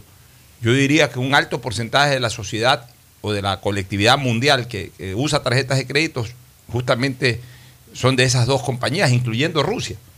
Eh, tremendo problema que, se les va a ocasionar o que ya se les está ocasionando a los rusos, a los, a los que viven en Rusia, a los rusos fuera de Rusia, pues especialmente a los rusos dentro de, rusos dentro de su país. Pero aparte de una serie de empresas internacionales, o sea, cuando, cuando se partió la cortina de hierro en la época de la perestroika, año 90, cuando eh, se disolvió la Unión de Repúblicas Socialistas Soviéticas y quedó solamente Rusia y se crearon estos otros estados, de alguna manera eh, los rusos se conectaron mucho más con Occidente y comenzaron a tener mayor dependencia de servicios de Occidente, que ahora de manera brusca, aguda y además masiva, eh, eh, de los cuales se van a desconectar ahora justamente por las reacciones de todas estas empresas occidentales sobre la situación que se está viviendo en, en- Europa del Este. Eso por un lado. Por otro lado, también los problemas que eh, va a acarrear al mundo el tema del petróleo, el tema de, de- obviamente, Rusia es un gran mercado, un gran mercado de consumo. Hay, hay muchos productores del mundo que envían sus productos a Rusia, que ahora van a tener problemas del retorno del dinero y también de abastecer o de seguir entregando esa producción a ese gran país desde el punto de vista del consumo. O sea, esto es una escatombe realmente que va a afectar al mundo entero y en la medida en que más pasen los días, más se va a sentir afectado el mundo. Ahora, ¿qué es lo que yo pienso? Que desgraciadamente está involucrado en esta guerra un gran país, o un país grande, más que un gran país, un país grande como Rusia, poderoso como Rusia, contra un país relativamente pequeño como Ucrania. Y eso hace, y yo lo dije la semana pasada y lo sostengo, que, eso le hace difícil la retirada a Putin si no logra su objetivo militar. O sea, Putin de ahí no va a salir hasta someter a Ucrania. Y una vez sometido a Ucrania, ok, ahora sí, nos sentamos a conversar. Ya impusimos nuestra fuerza militar, ahora sí, eh, de repente habrá cosas en que pueda retroceder Putin por la reacción del mundo. Pero mientras Putin no tome dominio de Ucrania, para mí es difícil que retroceda porque quedaría fatal desde el punto de vista militar. O sea, se dejaría, se dejaría ver sus costuras, como se dice popularmente. La gente diría, veste Putin, veste Rusia, no pudo ni con Ucrania, va a poder con Estados Unidos, va a poder con China, o sea, se va a debilitar. Ese es el por eso es que los grandes no pelean con los grandes, sino que buscan a los chicos, porque los someten rápidamente y, y demuestran su poderío militar, su fortaleza. Pero cuando eso ocurre y no sucede aquello, se debilitan también ante, ante la faz del mundo, ante sus principales adversarios, que comienzan a verlos con pies de barro. Entonces, por eso es que yo veo difícil que Putin no ceda hasta no tomar dominio de Ucrania, incluso hasta para salvaguardar la imagen de, de- del Rusia todopoderoso, lo cual es contraproducente para el mundo, pero a Putin en este momento no le va a interesar otra cosa, por Putin que se incendie el mundo, pero él logra su propósito para demostrar su poderío, porque de lo contrario va a mostrar la faceta débil de, de- de- de un Rusia, de un Rusia vulnerable militarmente, de un Rusia vulnerable financieramente, de un Rusia vulnerable políticamente, y eso es lo que en el ánimo de Putin jamás lo va a permitir Gustavo. Y Cristina, no sé si. Cristina todavía esté en... Sí, A ver, una opinión de Cristina al respecto. Lo que, o sea, lo que, lo que justamente yo ayer conversando con, con mi esposo sobre este, sobre este, sobre esta guerra, lo que él me estaba diciendo que es sorprendente ver es que al parecer lo- eh, la- eh, los militares rusos no quieren esta invasión, no quieren esta guerra, porque de haberla querido, ya Ucrania fuera rusa. Porque en tres días ya se hubiera, ya se, ya se hubiera acabado la guerra, porque hubieran en- entrado destrozando todo, bombardeando todo.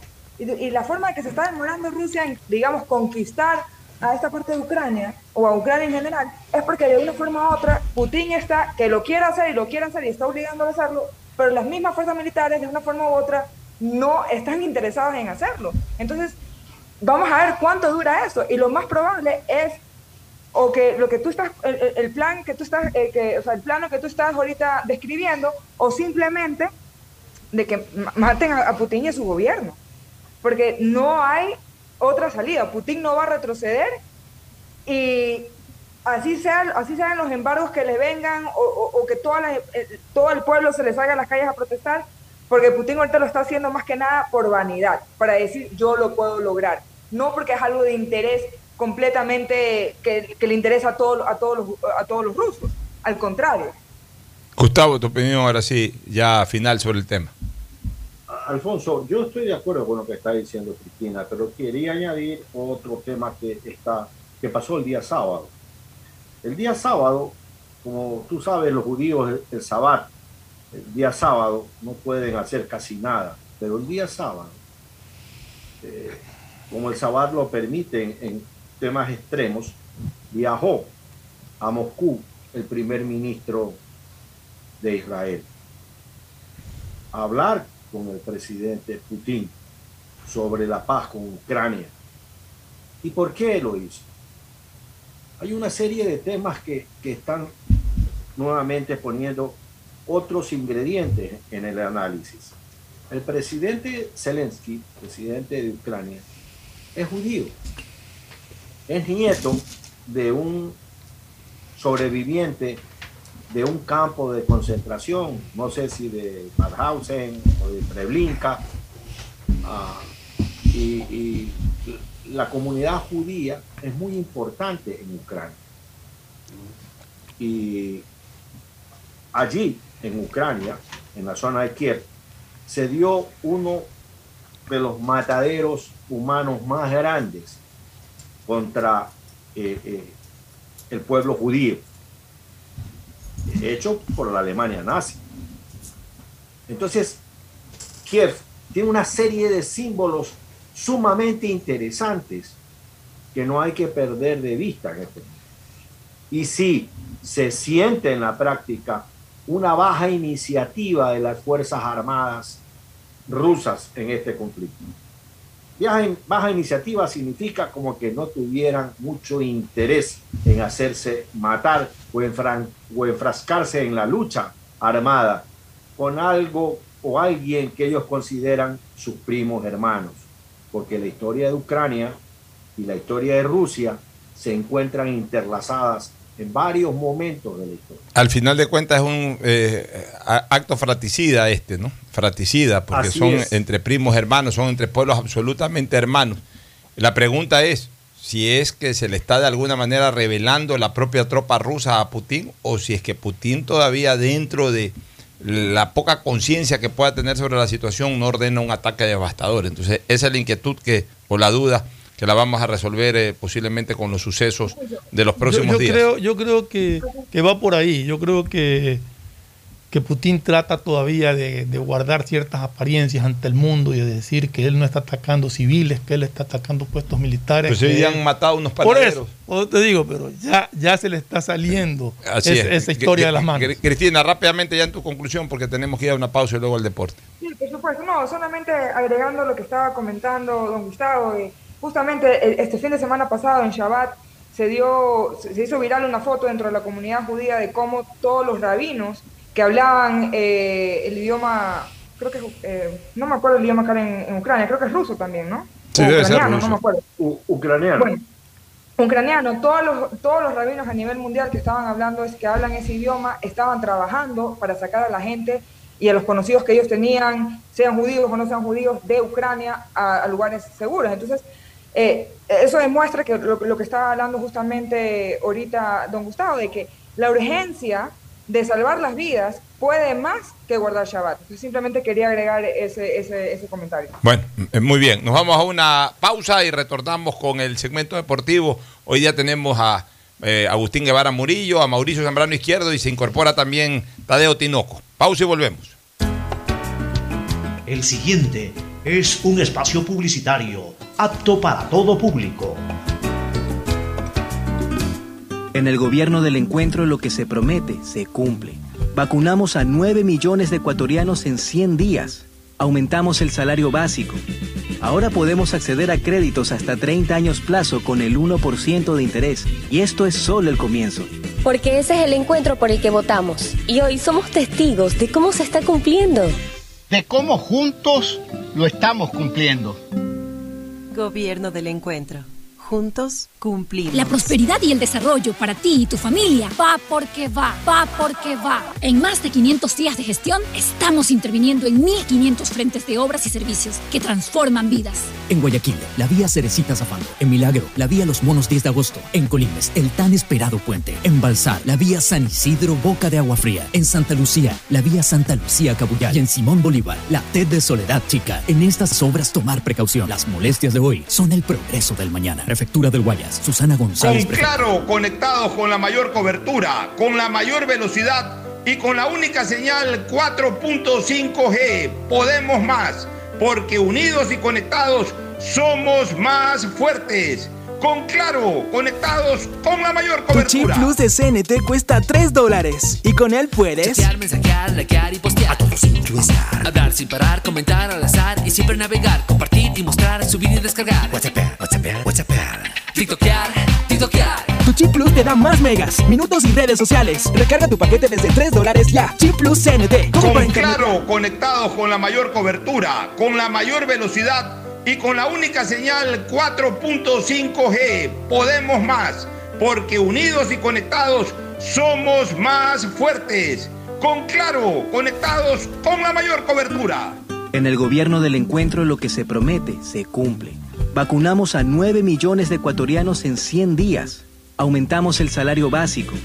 Ahora podemos acceder a créditos hasta 30 años plazo con el 1% de interés. Y esto es solo el comienzo. Porque ese es el encuentro por el que votamos. Y hoy somos testigos de cómo se está cumpliendo.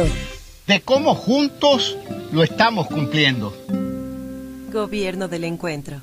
Juntos cumplimos. Tenemos una nueva aplicación, aplicación. Tenemos una nueva aplicación, aplicación. Tenemos una nueva De CNLP. Tenemos una nueva aplicación de CNLP. Ahora con la app de CNLP verificas y administras tus consumos, descargas la planilla, pagas en línea, realizas reclamos y más. Puedes consultar los valores a pagar y pagar desde la aplicación. Corporación Nacional de Electricidad, CNLEP, Gobierno del Encuentro. Juntos lo logramos. Obras para todo Guayaquil. Se está realizando la reparación de 54.7 kilómetros de calles a través de nuestro plan de mantenimiento vial, que beneficiará a los sectores de Florida, Pascuales, La Prosperina y Mapasingue, mejorando así la movilidad de todos los peatones y vehículos del Distrito 2. La Fuerza de la Unión construye la nueva ciudad. Alcaldía de Guayaquil. Ecuagen, medicamentos genéricos de calidad y confianza a su alcance. Ecuagen, una oportunidad para la salud y la economía familiar. Consuma genéricos Ecuagen. Con Claro, conectados con la mayor cobertura, con la mayor velocidad y con la única señal 4.5G. Podemos más, porque unidos y conectados somos más fuertes. Con Claro, conectados con la mayor cobertura. Detrás de cada profesional hay una gran historia. Aprende, experimenta y crea la tuya. Estudia a distancia en la Universidad Católica Santiago de Guayaquil. Contamos con las carreras de marketing, administración de empresa, emprendimiento e innovación social, turismo, contabilidad y auditoría, trabajo social y derecho. Sistema de educación a distancia de la Universidad Católica Santiago de Guayaquil, formando líderes El progreso y bienestar para ti y tu familia va porque va, va porque va. En más de 500 días de gestión, estamos interviniendo en 1.500 frentes de obras y servicios que transforman vidas. Distribuidor de tráfico en la vía Aurora San Borondón, con la vía 1 y la arboleda en la T de Salitre. La ampliación de puentes Bulubulu, Puente Trovador, Puente Estrella y la ampliación de 2 kilómetros de vía kilómetro 26 Puerto Inca Naranjal. En estas y las demás obras tomar precaución. Las molestias de hoy son la prosperidad del mañana. Prefectura del Guayas. Susana Tu González. chip prefecta. plus de CNT cuesta 3 dólares y con él puedes Chatear, mensajear, likear y postear. A todos incluestar. Hablar sin parar, comentar al azar y siempre navegar, compartir y mostrar, subir y descargar. WhatsApp, WhatsApp, WhatsApp. TikTokear, TikTokear. Tu chip plus te da más megas, minutos y redes sociales. Recarga tu paquete desde 3 dólares ya. Chip plus CNT. ¿Cómo por Con internet? Claro, conectados con la mayor cobertura, con la mayor velocidad y con la única señal 4.5G. Podemos más, porque unidos y conectados somos más fuertes. Con Claro, conectados con la mayor cobertura. En Banco Guayaquil tenemos una nueva app y la hicimos pensando más como tú. Por eso, ahora puedes hacer tus transferencias en menos pasos. Los pagos de siempre ahora los realizas con un botón, mucho más rápido. E incluso puedes revisar tu ahorro y gastos del mes para ayudarte con tus finanzas. Todo esto donde estés. Esta no es la nueva app del banco. Esta es una app más como tú. Descárgala, actualízala, pruébala. Banco Guayaquil. Primero tú. Hay sonidos que es mejor nunca tener que escuchar. Porque cada motor es diferente. Desde hace 104 años, Lubricantes Gulf mantiene la más alta tecnología y calidad en línea de aceites para motores a diésel y gasolina. Está hecho con una fórmula especial para dar excelente protección a todo tipo de motores, evitando el desgaste prematuro de pistones, anillos y árbol de levas, ayudando a mantener limpio el motor y libre de depósitos que se forman por las altas o bajas temperaturas. Dele a su motor lo que se merece. Lubricantes Gulf, la más alta tecnología en lubricación. 104 años preservando la vida de su motor. Lubricantes Gulf. Gulf es más lubricante.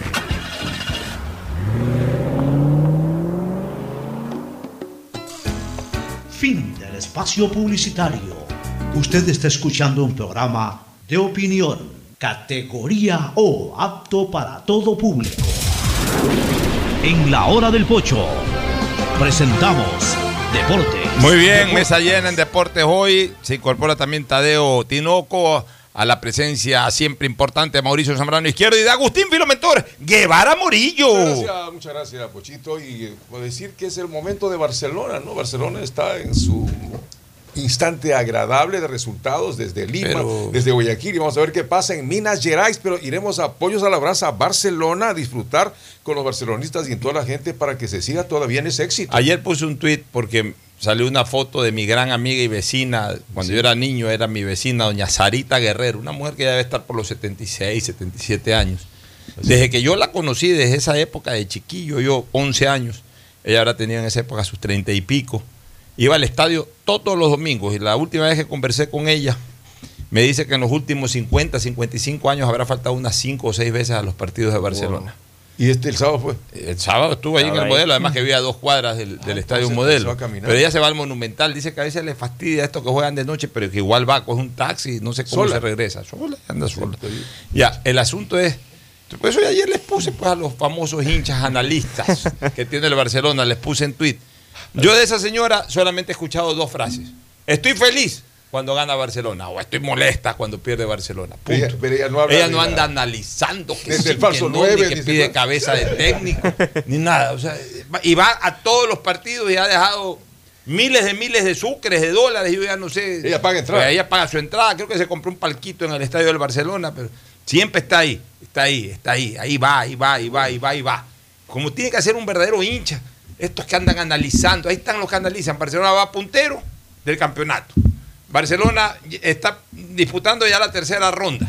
Hasta el día de hoy siguen criticando que jugó mal, que no sé qué, que no sé cuánto. O sea, estos analistas, tirados analistas, no se les está negando el derecho a opinar, sino a joder.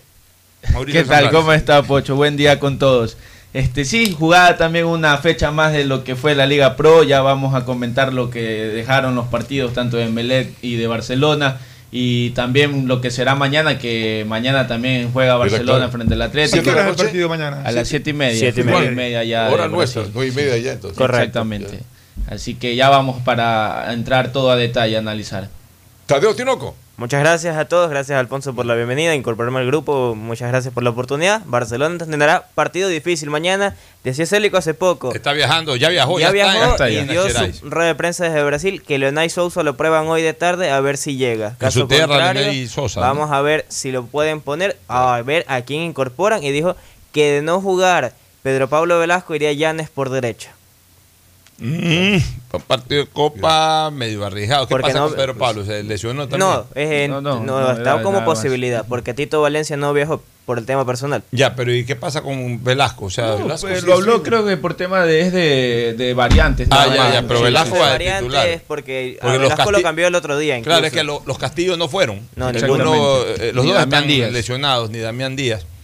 Yo creo que ahí Barcelona, seguramente eh, Célico va a poner eh, a la misma defensa con la que cerró eh, Velasco y, y Leonel por izquierda, Leonel Quiñones en el centro de la saga, los que están jugando, que son Sosa con el. Pero Sosa está expulsado. Pero Sosa viajó expulsado, también. ya. Sosa viajó. Va a entrenar, claro. Entonces eh, jugarían con Aymar y con. Y con, Y con Al- eh, Paco Rodríguez, Y con, y con Carlos Rodríguez. Paco, que le dicen sí. Paco, pero es Carlos, creo el nombre de él. Y en el medio campo, para mí, va a jugar con. Si puede jugar Sousa, va a jugar con, con Carcelén, con Sousa, más No, atrás problema Piñatares. es- la pregunta es, si no juega Sousa, ¿cómo juega? Ahí, ahí, ahí tendrá que Carcelén y Piñatares. Carcelén y Carcelén y Piñatares, si juega. Sousa, lo pone a Sousa y, y juega en punta, seguramente con, Manuel con Mastriani. Martínez. Con Mastriani. Y, y en- de enganches irán eh, Emanuel Martínez con Preciado, que a lo mejor. ¿O Cortés? O el mismo Cortés. O- que o se Cortés, Cortés, el participación. Noche de Yo creo que- yo Cortés. que- ganó el derecho a, a darle otra Ese va a ser el medio campo si juega Sousa. Piñatares, Carcelén, Sousa, Cortés, Emanuel Martínez y adelante Mastriani. Mastriani. Yo creo que, y, y si no juega Sousa, pues ahí a lo mejor se la juega con, con Preciado. Con. Molina. No, No, no Más creo. que con Molina, yo creo que con Preciado. para ponerlos Pero- a correr, porque eso es algo que puso como realce la velocidad que ponen los extremos. Dijo, tengo extremos con velocidad y dijo lo que nos falta es el último cuarto de cancha, seguridad. Lo Ya- ya, manifestaba. ya, así es. Ya vamos a hablar de- de- del desenvolvimiento de Barcelona frente a 9 de octubre, pero comencemos cronológicamente con el partido de Melec. Que nos cuente, Fernando. Un empate dramático logró el Guayaquil City sobre Se la hora. confió ¿Qué demasiado. pasó ahí? Se confió Melé, ¿qué pasó? Buena pregunta. Yo lo que quisiera saber es qué es lo que dice el técnico. Se enojó, Paul. No, no, no. Machetero estaba en la rueda de prensa. Déjame explicar lo que quiero decir. Tienes un primer tiempo con un Emelec arrollador. Un Emelec que jugó rápido, en equipo. que pudo meter un par de goles más incluso, por lo menos uno más. Pero Falló- repuntó el score, ¿no? Porque creo que adelantó City. No, no, no, yo Emelec ganando 1-0, Ah, lo ah, empataron, empató, luego empató puso 2 empató. a 1 Y empataron se comió, dé- déjame, me, me- me mareo después con nada. Y, y falló un par de goles eh, al cierre del primer tiempo. O sea, era un par- primer tiempo cómodo para Emelec. No sé qué dijo el técnico en el entretiempo. Porque cuando todos esperábamos ver un Emelec en la misma situación del primer tiempo, con la misma fuerza, con la misma velocidad con que había jugado, salió un Emelec completamente distinto. Apagado, entregó la pelota, el, rival- el rival lo, lo dominó. Tuvo otra oportunidad clara que el egoísmo de Romario Caicedo impidió que se concrete gol. Tenía solos en el centro a Zapata y a Quiroga y prefirió rematar en una posición muy difícil y, y falló el gol. Pero más allá de incluso de esa actitud de ver a un equipo que, que no reaccionaba y que el rival lo, lo empezó a controlar, yo decía, ¿qué pasa con el técnico que no se para a dar ninguna indicación? No solamente que no se para a dar ninguna indicación, sino que salió con un cambio traído los cabellos, ¿no? O sea, porque si en Emelec alguien genera fútbol, esa pata es roja cuando está, ayer no estaba, el domingo no estaba. Pero esa pata. El viernes, el viernes. Y, y el viernes, perdón. Y, eh, y- y el otro es Sebastián Rodríguez. Y sacar a un mediocampista como Zapata, donde tenía que corregir justamente en el medio campo, para meter a cabeza, a jugar con dos puntas, que yo dije acá días pasados que para mí no podían jugar juntos porque son muy similares. No es como Barceló. Quiroga no es Barceló, que se le movía por todo el frente del ataque y se abría las bandas. Pero ni nada. Quiroga bien, ¿ah? Pero Estoy no hablando corre. del concepto de, de- de- No del- corre, no es del el que corre. ¿no? Exacto, no, no es el que se va a las bandas, que se abre, que toca, no te devuelve una pared con la facilidad con que lo hacía un momento determinado Barceló. Barceló. Corrige después porque lo mete a Ceballos, que era el cambio lógico, era Ceballos por Zapata, si quería sacar a Zapata. Para mí no debía haber salido Zapata. Para mí Zapata debió haberse quedado en la cancha, pero en todo caso. Y luego saca a Sebastián Rodríguez para meter a Se Garcés. desarmó. Entonces, En un cinco minutos se desarmó todo. o sea, ¿qué, qué- qué- qué quería buscar? No, no entiendo todavía qué es lo que buscaba Rescalvo con lo que hizo.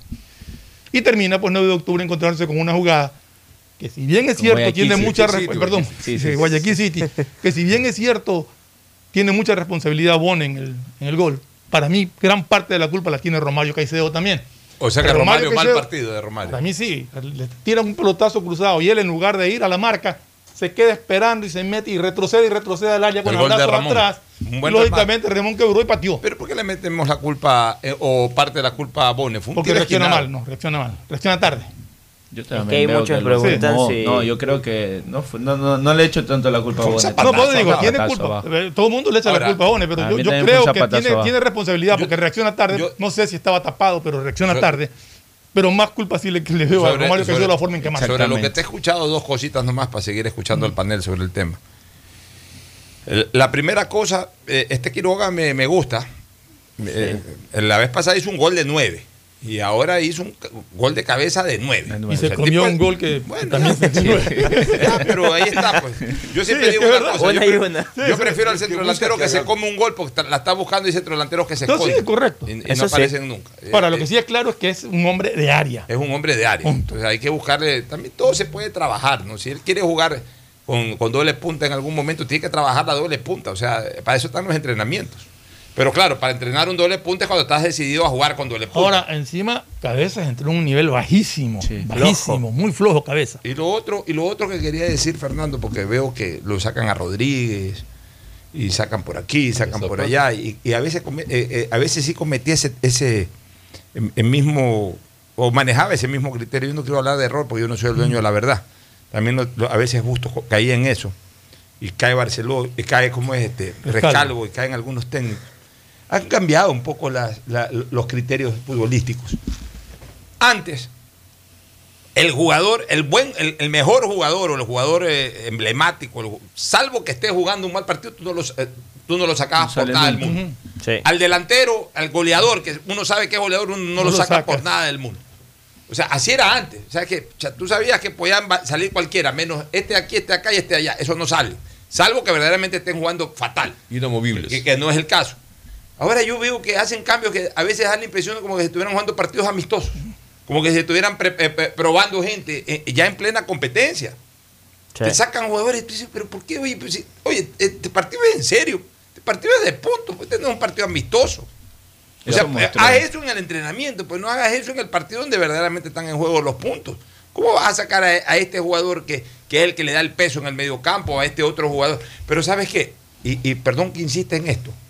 Es lo que no explican. Eh, eh, es- eso es lo que hay que explicar. El analista deportivo, el comentarista deportivo tiene que dar este tipo de explicaciones a la gente. No entrar en los triángulos, en los cuadrados, en lo que yo llamo geometría futbolística, que eso no le interesa a nadie. Lo que hay es que explicarle a la gente estos conceptos futbolísticos. Hay jugadores que no pueden salir de la cancha, porque son los que manejan el peso de un equipo. Aparte, no yo subestimar al rival.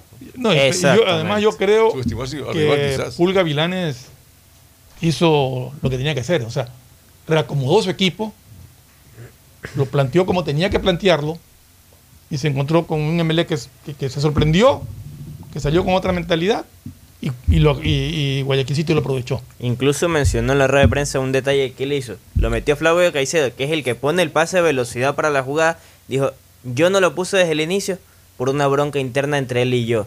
Lo ingreso y es el que me da el cambio de juego. O sea, es autocrítico. Dejó las diferencias a un lado, lo pongo a cancho. Y así Eh, cambió el eh, partido. Entremos a lo de Barcelona. Bueno, lo de Barcelona interesante, la gente dice, ahora me queda Barcelona, siempre esa mística, ¿no? Ahora, eh, lo, lo de Barcelona interesante porque los directivos del 9 de octubre también son barcelonistas. Y luego, eh, finalmente, Barcelona reaccionó y el que se había indicado el loco Cortés ha sido el de la noche de fútbol. Yo me quedé sorprendido, la verdad, con, con el partido de Barcelona 9 de octubre, más que todo por la manera en que marcaba 9 de octubre. La facilidad que dejaba jugar, la facilidad con Barcelona la que el primer los- tiempo tenía que haber los- ganado 5 a 1. Sí, bajo, abajo. bajo, unos O sea, 4, aparte 5 a de lo- 0 aparte arriba. De lo- aparte de los tres goles. Eh, Dos uno más, de Garcés, que, eh, y, y además no lo siguió nadie. O sea, Garcés llegó, Sí, podía haber parado no. la pelota, peinar. Pero colocarse. ¿Quién se Pero coloca Es interesante, ¿no? Porque la tene- de acuerdo a los porcentajes, la tenencia de la pelota la tuvo el 9 de octubre Sí. y el que hizo daño fue Barcelona. Fue impresionante. Entonces, entonces ahí, ahí cuando yo digo que una cosa es jugar bonito, otra cosa es jugar bien. Entonces aquí eh, analogan el jugar bien con la posición de la pelota. ¿Quién diablos les ha dicho eso? Yo una vez aprendí en fútbol que no domina el que tiene más tiempo la pelota en los pies, sino el que cumple su propósito. Ese es el que domina. Pero acá fue totalmente distinto el, el dominio, como dice Fernando. O sea, yo sí creo que el que tiene la pelota al final va a ser el que ter- el que mejor va a terminar jugando. Pero acá fue distinto Es que- porque es que- es que 9 de octubre nunca lo intentó tampoco. Y 9 de octubre tenía la pelota, pero la Pero- perdía Ya, ya pero pasando no el área. que nunca lo intentó, porque como tú dices, perdía la pelota. Ajá.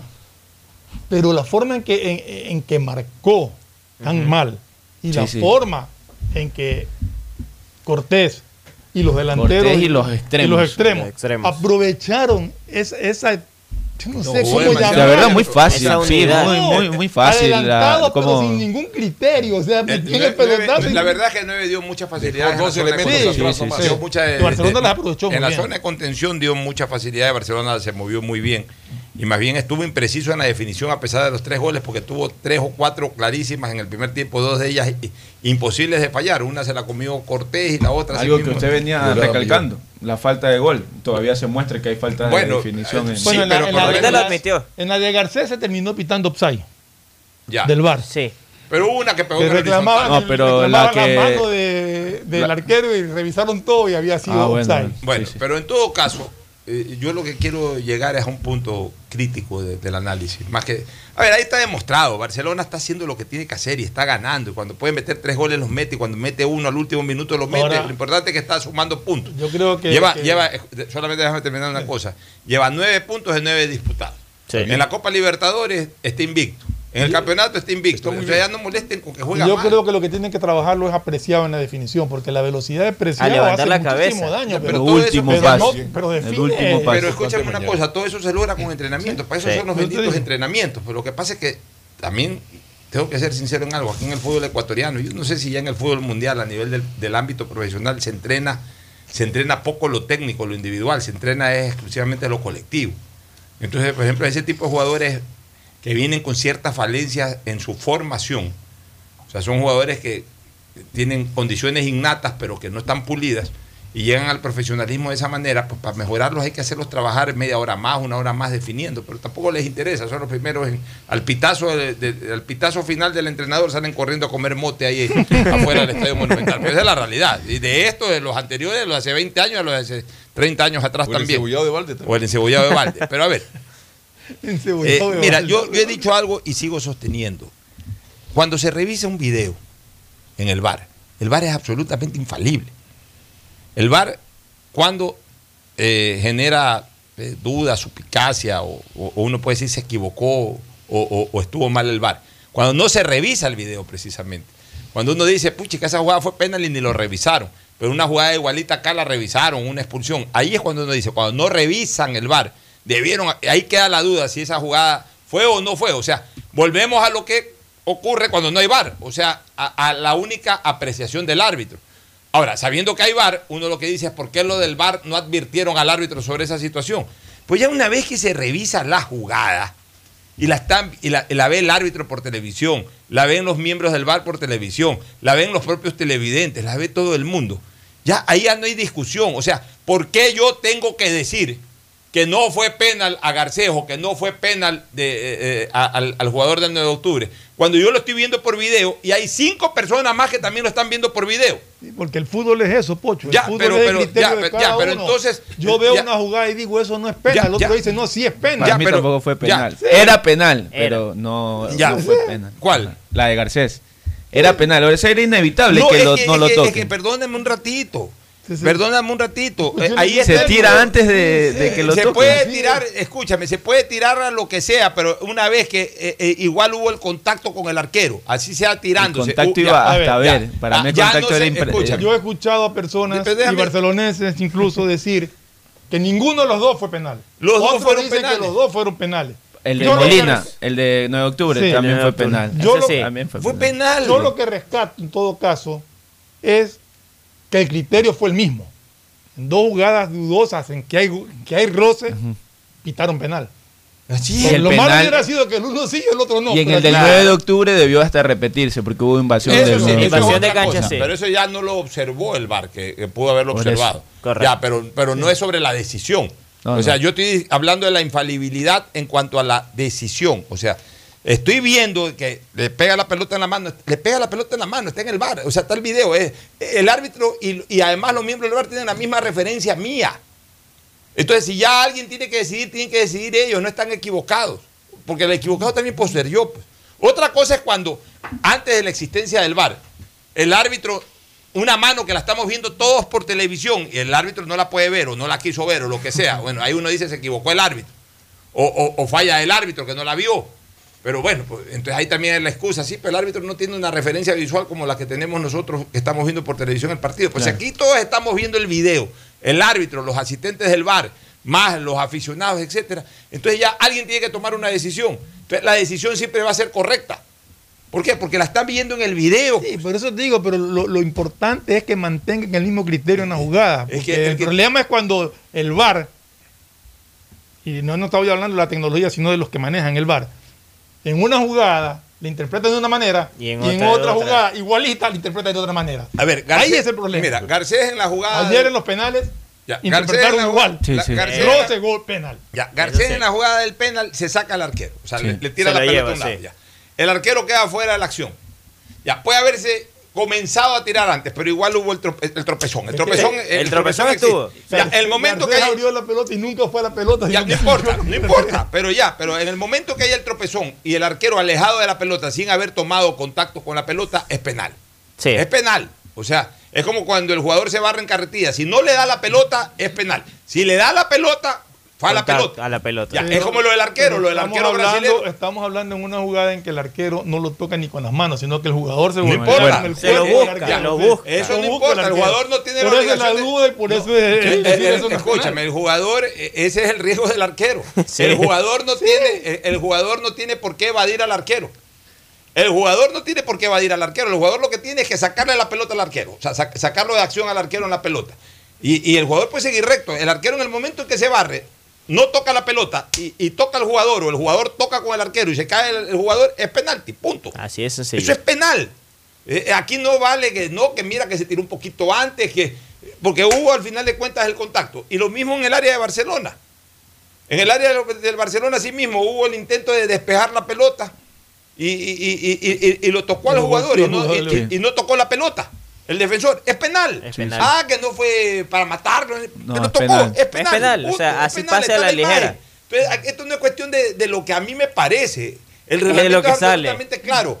Eh, eh, contacto de un jugador con otro. El- al único que se le permite un contacto, un contacto del, eh, eh, con, el, con el rival en el momento en que va a despejar una pelota es al arquero. Nada más. Por eso que siempre sostuvimos que la jugada de, de- Brasil-Ecuador no fue penal, porque el arquero... ah, pero, ¿por, por qué? Pero por- cuando toca la pelota, cuando, cuando participa de la pelota, cuando participa de la pelota, cuando no toca. participa de la pelota, cuando queda guindado, cuando va a la- cuando llega primero el delantero y, le- y lo adelanta, ya en ese momento, eh, si el arquero no sacó la pelota y tocó al jugador y el jugador cae o no cae, lo que sea, ya es penalti. Los dos penaltis fueron bien pitados. Eso es cierto. O sea, el tema es de que la interpretación Ya daba eso para ya otra. el es- aficionado se Por eso. Por pone eso, yo lo que, yo lo que bien, voy y rescato nuevamente es que por lo menos el criterio fue el mismo en las dos jugadas. Exactamente, porque hubiese sido peor y el estadio se le venía encima al árbitro si no pitaba de igual manera para ambos lados, viendo lo que pasó. La fecha yo sí quiero ¿eh? felicitar, porque la verdad es que eso comentaba yo mientras veía el partido. Qué excelente juez de línea que es este Lescano. Ese No que, nunca, ¿Qué ¿no? partido fue el de? El de Barcelona. de los octubre. Al No se equivoca. ¿eh? Jugadas apretaditas. Debe, debe ser, va, ¿no? debe ser un hombre que se prepara mucho. O sea, Entonces eh, está bien. Siempre los que menos se equivocan es porque trabajan más, así de sencillo. Nos vamos a una última recomendación y luego al cierre. Auspician este programa. Aceites y lubricantes Gulf, el aceite de mayor tecnología en el mercado. Acaricia el motor de tu vehículo para que funcione como un verdadero Fórmula 1 con aceites y lubricantes Gulf. ¿Quieres estudiar, tener flexibilidad horaria y escoger tu futuro? En la Universidad Católica Santiago de Guayaquil trabajamos para el progreso en educación, ofreciendo cada día la mejor calidad y para ello estamos a un clic de distancia. Escoge la carrera de tu vocación. Puede ser marketing, administración de empresas, emprendimiento e innovación social, turismo, contabilidad y auditoría, trabajo social y también derecho. Consulta en nuestra página web mayor información y esquemas de admisión. Universidad Católica Santiago de Guayaquil, formando siempre líderes. ¿Sabías que en Claro hay más que smartphones? Puedes encontrar una gran variedad de equipos para ti, como parlantes y aspiradoras, monitores e impresoras, mini proyectores, smartwatch y muchos equipos más. Y si eres cliente Claro, aprovecha y llévalos a 18 meses. Cómpralos en claro.com.es. Conectados, podemos más. En Banco Guayaquil no solo te estamos escuchando, estamos trabajando permanentemente para hacer cada una de tus sugerencias, porque lo mejor de pensar menos como banco y más como tú es que lo estamos haciendo juntos. Banco Guayaquil, primero tú. Ecuagen, medicamentos genéricos de calidad y confianza a su alcance. Ecuagen, una oportunidad para la salud y la economía familiar. Consuma genéricos Ecuagen. El progreso y bienestar para ti y tu familia va porque va, va porque va. En más de 500 días de gestión, estamos interviniendo en 1.500 frentes de obras y servicios que transforman vidas. Distribuidor de tráfico en la vía Aurora San Borondón, con la vía 1 y la arboleda en la T de Salitre. La ampliación de puentes Bulubulu, Puente Trovador, Puente Estrella y la ampliación de 2 kilómetros de vía kilómetro 26 Puerto Inca Naranjal. En estas y las demás obras tomar precaución. Las molestias de hoy son la prosperidad del mañana. Prefectura del Guayas. Susana González, prefecta. Estamos en la hora del pocho. Gracias por su sintonía. Este programa fue auspiciado por...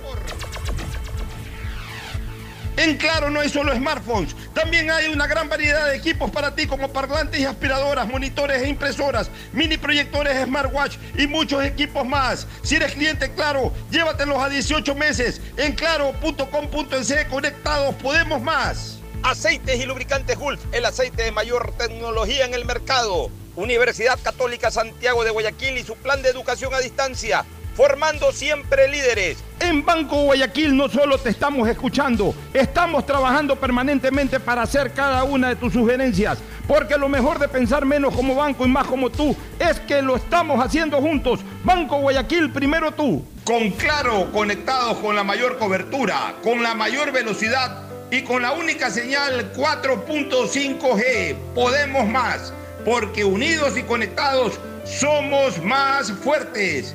Con Claro, conectados con la mayor cobertura.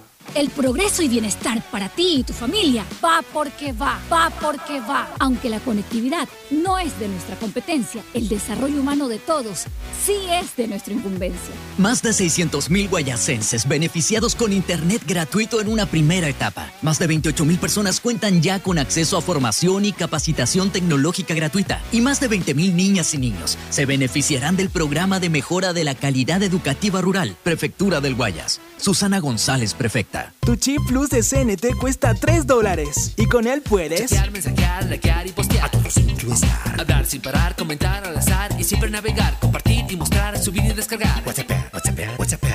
TikTokear, TikTokear. Tu chip plus te da más megas, minutos y redes sociales. Recarga tu paquete desde 3 dólares ya. Chip plus CNT. Todo para internetear. Nuestra seguridad no puede esperar a que se declare un estado de excepción. Se requiere la figura de estado de emergencia para enfrentar situaciones que pongan en peligro a nuestras familias. Necesitamos reformas para encontrarnos con un país más seguro. Con tu apoyo y la aprobación del proyecto de ley orgánica de seguridad integral y fortalecimiento de la fuerza pública por parte de la Asamblea Nacional, rescatamos al Ecuador. Gobierno del encuentro. Juntos cumplimos.